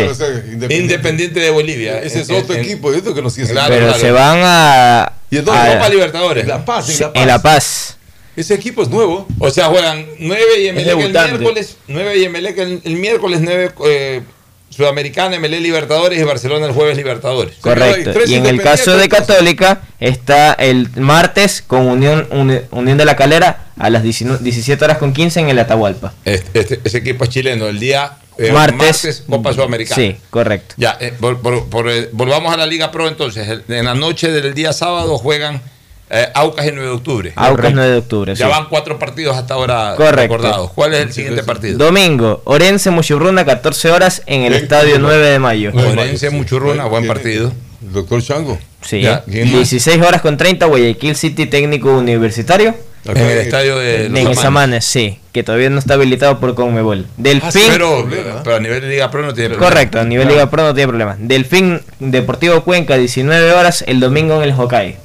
Me da tu rifly la jornada del domingo. Sí, está un se poco lleva floja. todo, me El parece. viernes lo bravo. El viernes lo bravo. El viernes lo bravo y el y el sábado en la noche. Y, el, día lunes, ¿quién juega? Macará. Cumbayá, 19 horas. Tu rifly también. Sí, sí, sí. Bueno, viernes y sábado hay que estar pendiente del fútbol. Nos vamos a una pausa y retornamos con un poquito de lo que será mañana el sorteo de, Así, del Mundial Qatar 2022. El siguiente es un espacio publicitario apto para todo público. Devolver sonrisas a niñas, niños y adultos con labio leporino o paladar fisurado es transformar las vidas de familias enteras. Y esa es nuestra prioridad. La Prefectura del Guayas, junto a Global Smile y el Hospital León Becerra, brinda atención médica integral a cientos de personas con labio leporino o paladar fisurado a través de operaciones gratuitas. Si conoces algún caso, contáctanos al 099-549-9150. Prefectura del Si Guayas. estás en tu auto, seguro sigues tarareando esa canción de na, na, na, na, na, na, na, o preguntándote qué comerás al llegar a casa. Nosotros también. Aprovecha este momento y ponte al día en tu matrícula vehicular con Pacific Card. Parquea e ingresa a tu banca virtual y difiere tu pago hasta 12 meses con intereses. O sigue largo y paga en efectivo en tu banco aquí más cercano o nuestras ventanillas. Si eres empresa, podrás pagar con débito tu cuenta en nuestro Cash Management. Solo tu banco banco tiene todas las opciones que necesitas para darle luz verde a tus paseos con tu matrícula vehicular al día. Banco del Solo en Claro tienes la libertad de usar tus gigas como tú quieras. Mira tus películas, navega en redes sociales y aprovecha todas tus app favoritas con tu plan de 17 gigas libres a solo 17 dólares. Cámbiate a Claro, la red con la mayor velocidad y cobertura. Conectados, podemos más. Más información en claro.com.es. En el gobierno del encuentro lo que se promete se cumple. Vacunamos a 9 millones de ecuatorianos en 100 días. Aumentamos el salario básico. Ahora podemos acceder a créditos hasta 30 años plazo con el 1% de interés. Y esto es solo el comienzo. Porque ese es el encuentro por el que votamos. Y hoy somos testigos de cómo se está cumpliendo. De cómo juntos lo estamos cumpliendo. Gobierno del Encuentro. Juntos cumplimos. Cupos agotados. Prefectura del Guayas agradece por la gran acogida de los cursos vacacionales gratuitos a las familias de los más de 4.000 niños inscritos. Juntos impulsamos el desarrollo de los más pequeños, que son la semilla del renacer del Guayas. Todos los niños y niñas, sin importar dónde vivan, merecen tener acceso a desarrollar disciplinas deportivas en cuerpo sano, mente sana. El deporte. Va porque va, va porque va. Prefectura del Guayas. Ella es Camila y tiene un gran talento para la repostería. Y gracias a los programas y talleres para nuevos emprendimientos de la alcaldía, aprendió contabilidad, ventas y todas las herramientas que necesita para poner su negocio en Internet. Hoy su pasión por los dulces es su fuente de ingreso. Una ciudad donde puedas cumplir tus sueños, viviendo en el Guayaquil que soñaste. Porque tu bienestar siempre es primero. Alcaldía de Si Guayaquil. estás en tu auto, seguro sigues tarareando esa canción de na, na, na, na, na, na, o preguntándote qué comerás al llegar a casa. Nosotros también. Aprovecha este momento y ponte al día en tu matrícula vehicular con Pacificard. Parquea e ingresa a tu banca virtual y difiere tu pago hasta 12 meses con intereses. O sigue largo y paga en efectivo en tu banco aquí más cercano o nuestras ventanillas. Si eres empresa, podrás pagar con débito tu cuenta en nuestro Cash Management. Solo tu banco banco tiene todas las opciones que necesitas para darle luz verde a tus paseos con tu matrícula vehicular al día. Banco El Pacific. progreso y bienestar para ti y tu familia va porque va, va porque va. Son más de 30.000 guayasenses ya capacitados por medio de nuestro programa Guayas Tech de Prefectura del Guayas. Con cursos gratuitos potenciamos tus destrezas y habilidades para el desarrollo de tu emprendimiento. Inscríbete ahora en www.guayastech.edu.es. Aunque la conectividad no es de nuestra competencia, el desarrollo humano de todos sí es de nuestra incumbencia. Prefectura del Guayas. Susana González, prefecta. Ecuagen, medicamentos genéricos de calidad y confianza a su alcance. Ecuagen, una oportunidad para la salud y la economía familiar. Consuma genéricos Ecuagen. Hello, soy George Washington, el apuesto hombre del billete de un dólar. Tengo un mensaje para ti. Estas vacaciones dale un descanso al dinero en efectivo y utiliza Pacificard. Así podrás visitar bathrooms, digo baños, y disfruta del rafting, el canopy y obviously la melcocha. Porque con Pacificard todos nos merecemos unas vacaciones, hasta el dinero en efectivo. Difiere tus consumos con Pacificar. Aprovecha dos meses de gracia y participa en el sorteo de órdenes de hospedaje. Pacificar, historias que vivir. Banco del Pacífico. Thank you, Pacificard. En el gobierno del encuentro lo que se promete se cumple. Vacunamos a 9 millones de ecuatorianos en 100 días. Aumentamos el salario básico. Ahora podemos acceder a créditos hasta 30 años plazo con el 1% de interés. Y esto es solo el comienzo. Porque ese es el encuentro por el que votamos. Y hoy somos testigos de cómo se está cumpliendo. De cómo juntos lo estamos cumpliendo. Gobierno del Encuentro. Juntos cumplimos. La bandera de todos conectada con la mayor red del país. Allá vamos Qatar, la mejor conexión con el fútbol. Claro, la operadora de telecomunicaciones oficial en Sudamérica de la Copa Mundial de la FIFA 2022. Él es Carlos. Durante 15 años ha recorrido la ciudad de 8 a 8, recogiendo y dejando pasajeros. Y nunca ha visto la ciudad tan linda, con mejores accesos, calles pavimentadas y avenidas que le permiten llegar a cada punto en menos tiempo. Cada obra, cada proyecto lo hacemos por ti, para mejorar tu vida, cambiando a Guayaquil. Porque tu bienestar siempre es primero. Alcaldía de Guayaquil. Hello, soy George Washington, el apuesto hombre del billete de un dólar. Tengo un mensaje para ti. Estas vacaciones dale un descanso al dinero en efectivo y utiliza Pacificard. Visita Little Mountain, digo, montañita, y disfruta del sol, la brisa del mar y el agüita de coco. Porque con Pacificard todos nos merecemos unas vacaciones, hasta el dinero en efectivo. Difiere tus consumos con Pacificar. Aprovecha dos meses de gracia y participa en el sorteo de órdenes de hospedaje. Pacificar, historias que vivir. Banco del Pacífico. Thank you, Detrás de cada profesional hay una gran historia. Aprende, experimenta y crea la tuya. Estudia a distancia en la Universidad Católica Santiago de Guayaquil. Contamos con las carreras de marketing, administración de empresa, emprendimiento e innovación social, turismo, contabilidad y auditoría. Trabajo Social y Derecho. Sistema de Educación a Distancia de la Universidad Católica Santiago de Guayaquil. Formando líderes siempre. En Banco Guayaquil tenemos una nueva app y la hicimos pensando más como tú. Por eso, ahora puedes hacer tus transferencias en menos pasos. Los pagos de siempre ahora los realizas con un botón, mucho más rápido. E incluso puedes revisar tu ahorro y gastos del mes para ayudarte con tus finanzas. Todo esto donde estés. Esta no es la nueva app del banco. Esta es una app más como tú. Descárgala, actualízala, pruébala. Banco Guayaquil. Primero tú. Hay sonidos que es mejor nunca tener que escuchar. Porque cada motor es diferente. Desde hace 104 años, Lubricantes Gulf mantiene la más alta tecnología y calidad en línea de aceites para motores a diésel y gasolina. Está hecho con una fórmula especial para dar excelente protección a todo tipo de motores, evitando el desgaste prematuro de pistones, anillos y árbol de levas, ayudando a mantener limpio el motor y libre de depósitos que se forman por las altas o bajas temperaturas. Dele a su motor lo que se merece. Lubricantes Gulf, la más alta tecnología en lubricación. 104 años preservando la vida de su motor. Lubricantes Gulf. Gulf es más lubricante.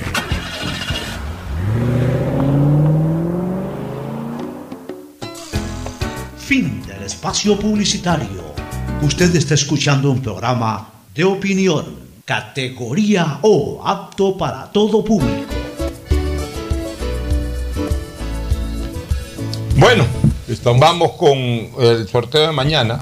Eh, yo he pedido ahí que, que eh, en mi cuenta de Twitter que la gente participe y de acuerdo pues al cuadro que hay de ¿Cuál cada una de las ánforas eh, de los cabezas de serie, etcétera, de- determinen eh, la estructuración del grupo de Ecuador de manera especulativa, porque esto es supuestamente por sorteo, ¿no? Claro. Eh, pero a ver, ¿quién acierta? He puesto un premio. El que acierta tres de los cuatro integrantes del grupo de Ecuador le doy un premio. Y si es que ¿Podemos acierta- participar? pero tiene que, pero tiene que Ah, estar ya. escrito en la cuenta. Un buen premio. Y el que logre adivinar los cuatro, premio doble.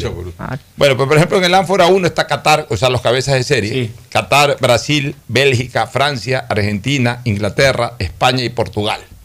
Esos son los cabezas de serie. Correcto.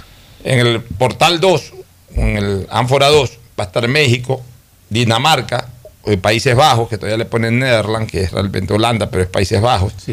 Alemania, yo no sé por qué Alemania lo ponen. Alemania debería estar acá. En el 1. En el Alemania uno. debería estar en vez de Bélgica, por más que Bélgica haya sido Puede ser cabeza. este, semifinalista de la última copa, pero pues, Claro. o sea, Alemania es Alemania. Falta el respeto, caramba. este, está, eh, eh, SWI, que sería Suiza. Suiza, clasificó, sí, ¿no? Suiza. Suiza, Que va a ser nuestro rival en Copa Davis. Claro, Estados Unidos, me olvídese la Copa Davis ahorita. Estados Unidos, Suiza va a ser rival de Copa De Davis. Copa Davis de Ecuador y la sede es en Ecuador. No viene Federer ya. No. Podría venir Barrinca. Sí, pero. Ya, este. A lo mejor, no, no, ya Federer ya no está jugando Copa Davis. Estados Unidos. hasta hace unos 4 o 5 años atrás, sí. Exactamente. Ya, Croacia y Uruguay, eh, ánfora 2. Correcto. El ánfora 3 está Senegal. Irak, ¿qué sería? Irán. Irán. Irán, sí. Irán. Irán. Ya, Mor- Marruecos, me imagino. Marruecos. Mor- Marroquí. Marruecos. Que puede ser uno de los que nos toque. Ya, o sea, desde cualquiera de estos Claro. nos va a tocar. Japón. Sí. creo que Ya. nos toque. Ser- ¿Es Serbia? Serbia, sí, Sí. Serbia. Serbia. Pol- Polonia. Polonia. que acaba de clasificar hace poco al equipo de Lewandowski, Corea y Túnez. Y de ahí tenemos en el Ánfora 4, tenemos a Canadá que acaba de clasificar, Camerún, Ecuador, Sí. Saudita, Arabia Saudita Sí, es, ¿no? sí, Arabia Sí. Saudita, sí. Ghana. Ahí tenemos Asia. SA. ¿Qué será ese Asia SA? Ese es un Ese es lo que pasa, es Sudamérica, el repechaje. Sí, sí. o sea, aquí Es puede estar. Perú en este mismo. O Australia. O Perú, Australia. Perú con el ganador, con el ganador de, De- de de- Australia. eh, Australia tiene que jugar, me parece que Ya con, le confirmo bien que tengo la duda. eh, con un equipo de estos árabes. Sí. Tiene que jugar. Y de ahí, el que gana enfrenta a Perú. No, es Perú-Australia. eh. Pero No, Australia, dice- el partido ya es definitivo. Perú-Australia. Sí, es Perú-Australia, me parece que es. Yo tengo un, bo- un bombo en donde ya lo ponen a Perú-Australia entre los. Bueno. Y el otro es Costa ¿Y el Rica. partido Nueva dónde Zelanda. juegan? ¿En dónde juegan? Ya, el otro eh, es aquí Gales, está, O- Ucrania. Oceanía, claro, es este, Nueva Zelanda con Costa Rica.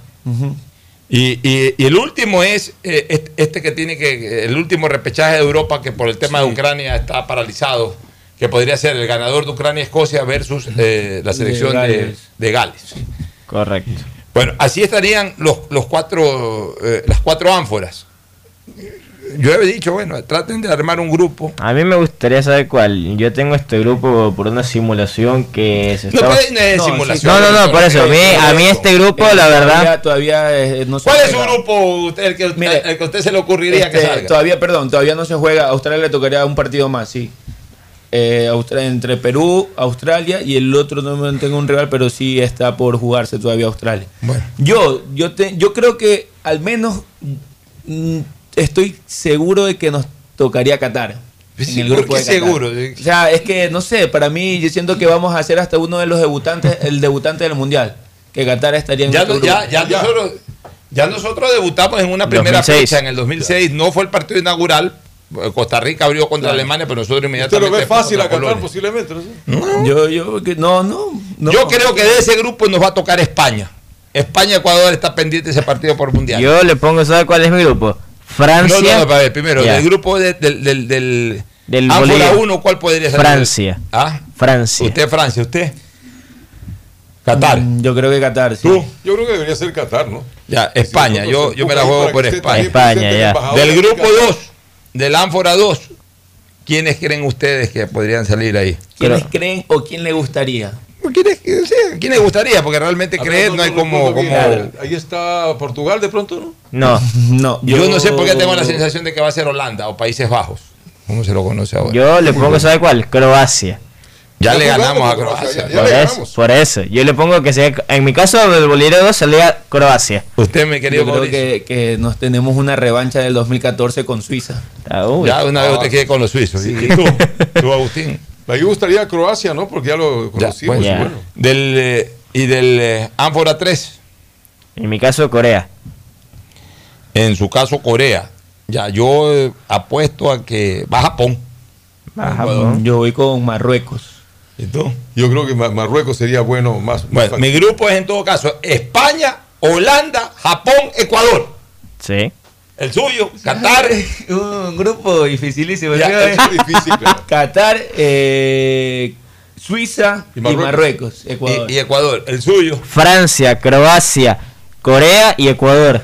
Y el tuyo, ya ni te acuerdas. Yo decía, no, Sí, sí. Qatar, Suiza y Marruecos. Qatar, Suiza, Suiza. Marruecos y Ecuador. Ahí Creo que ese está el más Cuatro accesible. grupos distintos de la hora del pocho. Qatar, Suiza y La, la última se palabra la tienen en las manos de Infantino y del secretario de la FIFA. a ver qué pasa. Y Que ojalá no salgan con esto de la bolita caliente. pues, Un infantino que va, que ya dijo que va a la reelección. Hoy leí algo de que justamente están hablando del sorteo, que uno de los más anecdóticos fue el de España 82. caliente. ¿Por qué? Porque hubo bolitas rotas. Eh, eh, eso es típico. Antes, ahora ya menos. Pero La historia de- había un que pulpo fue uno de también que los más aparecía. bochornosos. en- No, en- antes ponían la bolita caliente. Ya, quiero que salga tal equipo. que elegían a la dedo bolita eh, los, caliente. los cabezas de serie, que fue uno de los más bochornosos y chistosos del, del Bueno, España. nos vamos a una última recomendación, luego el cierre. Mañana estaremos en señal con marca 90. Esto es fútbol a la hora del sorteo. Auspician este programa. Aceites y lubricantes Gulf, el aceite de mayor tecnología en el mercado. Acaricia el motor de tu vehículo para que funcione como un verdadero Fórmula 1 con aceites y lubricantes Gulf. ¿Quieres estudiar, tener flexibilidad horaria y escoger tu futuro? En la Universidad Católica Santiago de Guayaquil trabajamos para el progreso en educación, ofreciendo cada día la mejor calidad y para ello estamos a un clic de distancia. Escoge la carrera de tu vocación. Puede ser marketing, administración de empresas, emprendimiento e innovación social, turismo, contabilidad y auditoría, trabajo social y también derecho. Consulta en nuestra página web mayor información y esquemas de admisión. Universidad Católica Santiago de Guayaquil, formando siempre líderes. Solo en Claro tienes la libertad de usar tus gigas como tú quieras. Mira tus películas, navega en redes sociales y aprovecha todas tus app favoritas con tu plan de 17 gigas libres a solo 17 dólares. Cámbiate a Claro, la red con la mayor velocidad y cobertura. Conectados, podemos más. Más información en claro.com.es. En Banco Guayaquil no solo te estamos escuchando, estamos trabajando permanentemente para hacer cada una de tus sugerencias, porque lo mejor de pensar menos como banco y más como tú es que lo estamos haciendo juntos. Banco Guayaquil, primero tú. Todos los niños y niñas, sin importar dónde vivan, merecen tener acceso a desarrollar disciplinas deportivas en cuerpo sano, mente sana. Prefectura del Guayas y Fe de Guayas invitan a niñas y niños guayaquileños de 5 a 17 años a sus cursos vacacionales gratuitos. Podrán entrenar natación, fútbol, ajedrez, defensa personal, baile deportivo y más. Inscríbelos ingresando a www.guayas.gov.es o en la planta baja de la prefectura. Prefectura del Guayas. Susana González, prefecta. Hello, soy George Washington, el apuesto hombre del billete de un dólar. Tengo un mensaje para ti. Estas vacaciones dale un descanso al dinero en efectivo y utiliza Pacificard. Visita Little Mountain, digo, montañita, y disfruta del sol, la brisa del mar y el agüita de coco. Porque con Pacificard todos nos merecemos unas vacaciones, hasta el dinero en efectivo. Difiere tus consumos con Pacificar. Aprovecha dos meses de gracia y participa en el sorteo de órdenes de hospedaje. Pacificar, historias que vivir. Banco del Pacífico. Thank you, Pacificard. Si estás en tu auto, seguro sigues tarareando esa canción de na, na, na, na, na, na, o preguntándote qué comerás al llegar a casa. Nosotros también. Aprovecha este momento y ponte al día en tu matrícula vehicular con Pacificard. Parquea, ingresa a tu banca virtual y difiere tu pago hasta 12 meses con intereses. O sigue largo y paga en efectivo en tu banco aquí más cercano o nuestras ventanillas. Si eres empresa, podrás pagar con débito tu cuenta en nuestro Cash Management. Solo tu banco banco tiene todas las opciones que necesitas para darle luz verde a tus paseos con tu matrícula vehicular al día. Banco del Pacífico. Estamos en la hora del pocho. Gracias por su sintonía. Este programa fue auspiciado por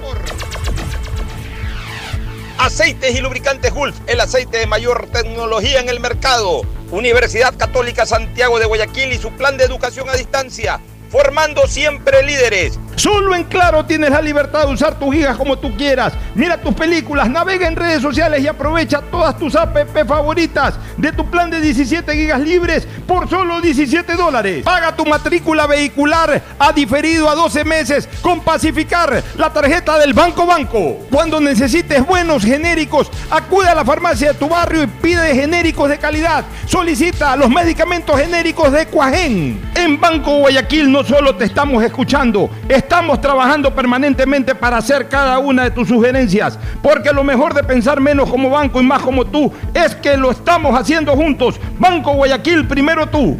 El progreso y bienestar para ti y tu familia va porque va, va porque va. Aunque la conectividad no es de nuestra competencia, el desarrollo humano de todos sí es de nuestra incumbencia. Más de 600.000 guayacenses beneficiados con Internet gratuito en una primera etapa. Más de 28.000 personas cuentan ya con acceso a formación y capacitación tecnológica gratuita. Y más de 20.000 niñas y niños se beneficiarán del programa de mejora de la calidad educativa rural. Prefectura del Guayas. Susana González, prefecta. En el gobierno del encuentro lo que se promete se cumple. Vacunamos a 9 millones de ecuatorianos en 100 días. Aumentamos el salario básico. Ahora podemos acceder a créditos hasta 30 años plazo con el 1% de interés. Y esto es solo el comienzo. Porque ese es el encuentro por el que votamos. Y hoy somos testigos de cómo se está cumpliendo. De cómo juntos lo estamos cumpliendo. Gobierno del encuentro. Juntos cumplimos. Hello, soy George Washington, el apuesto hombre del billete de un dólar. Tengo un mensaje para ti. Estas vacaciones dale un descanso al dinero en efectivo y utiliza Pacificard. Visita a Little Mountain, digo, montañita, y disfruta del sol, la brisa del mar y el agüita de coco. Porque con Pacificard todos nos merecemos unas vacaciones, hasta el dinero en efectivo. Difiere tus consumos con Pacificar. Aprovecha dos meses de gracia y participa en el sorteo de órdenes de hospedaje. Pacificar, historias que vivir. Banco del Pacífico. Thank you, Pacificard. Este fue un espacio contratado. Radio Atria no se solidariza.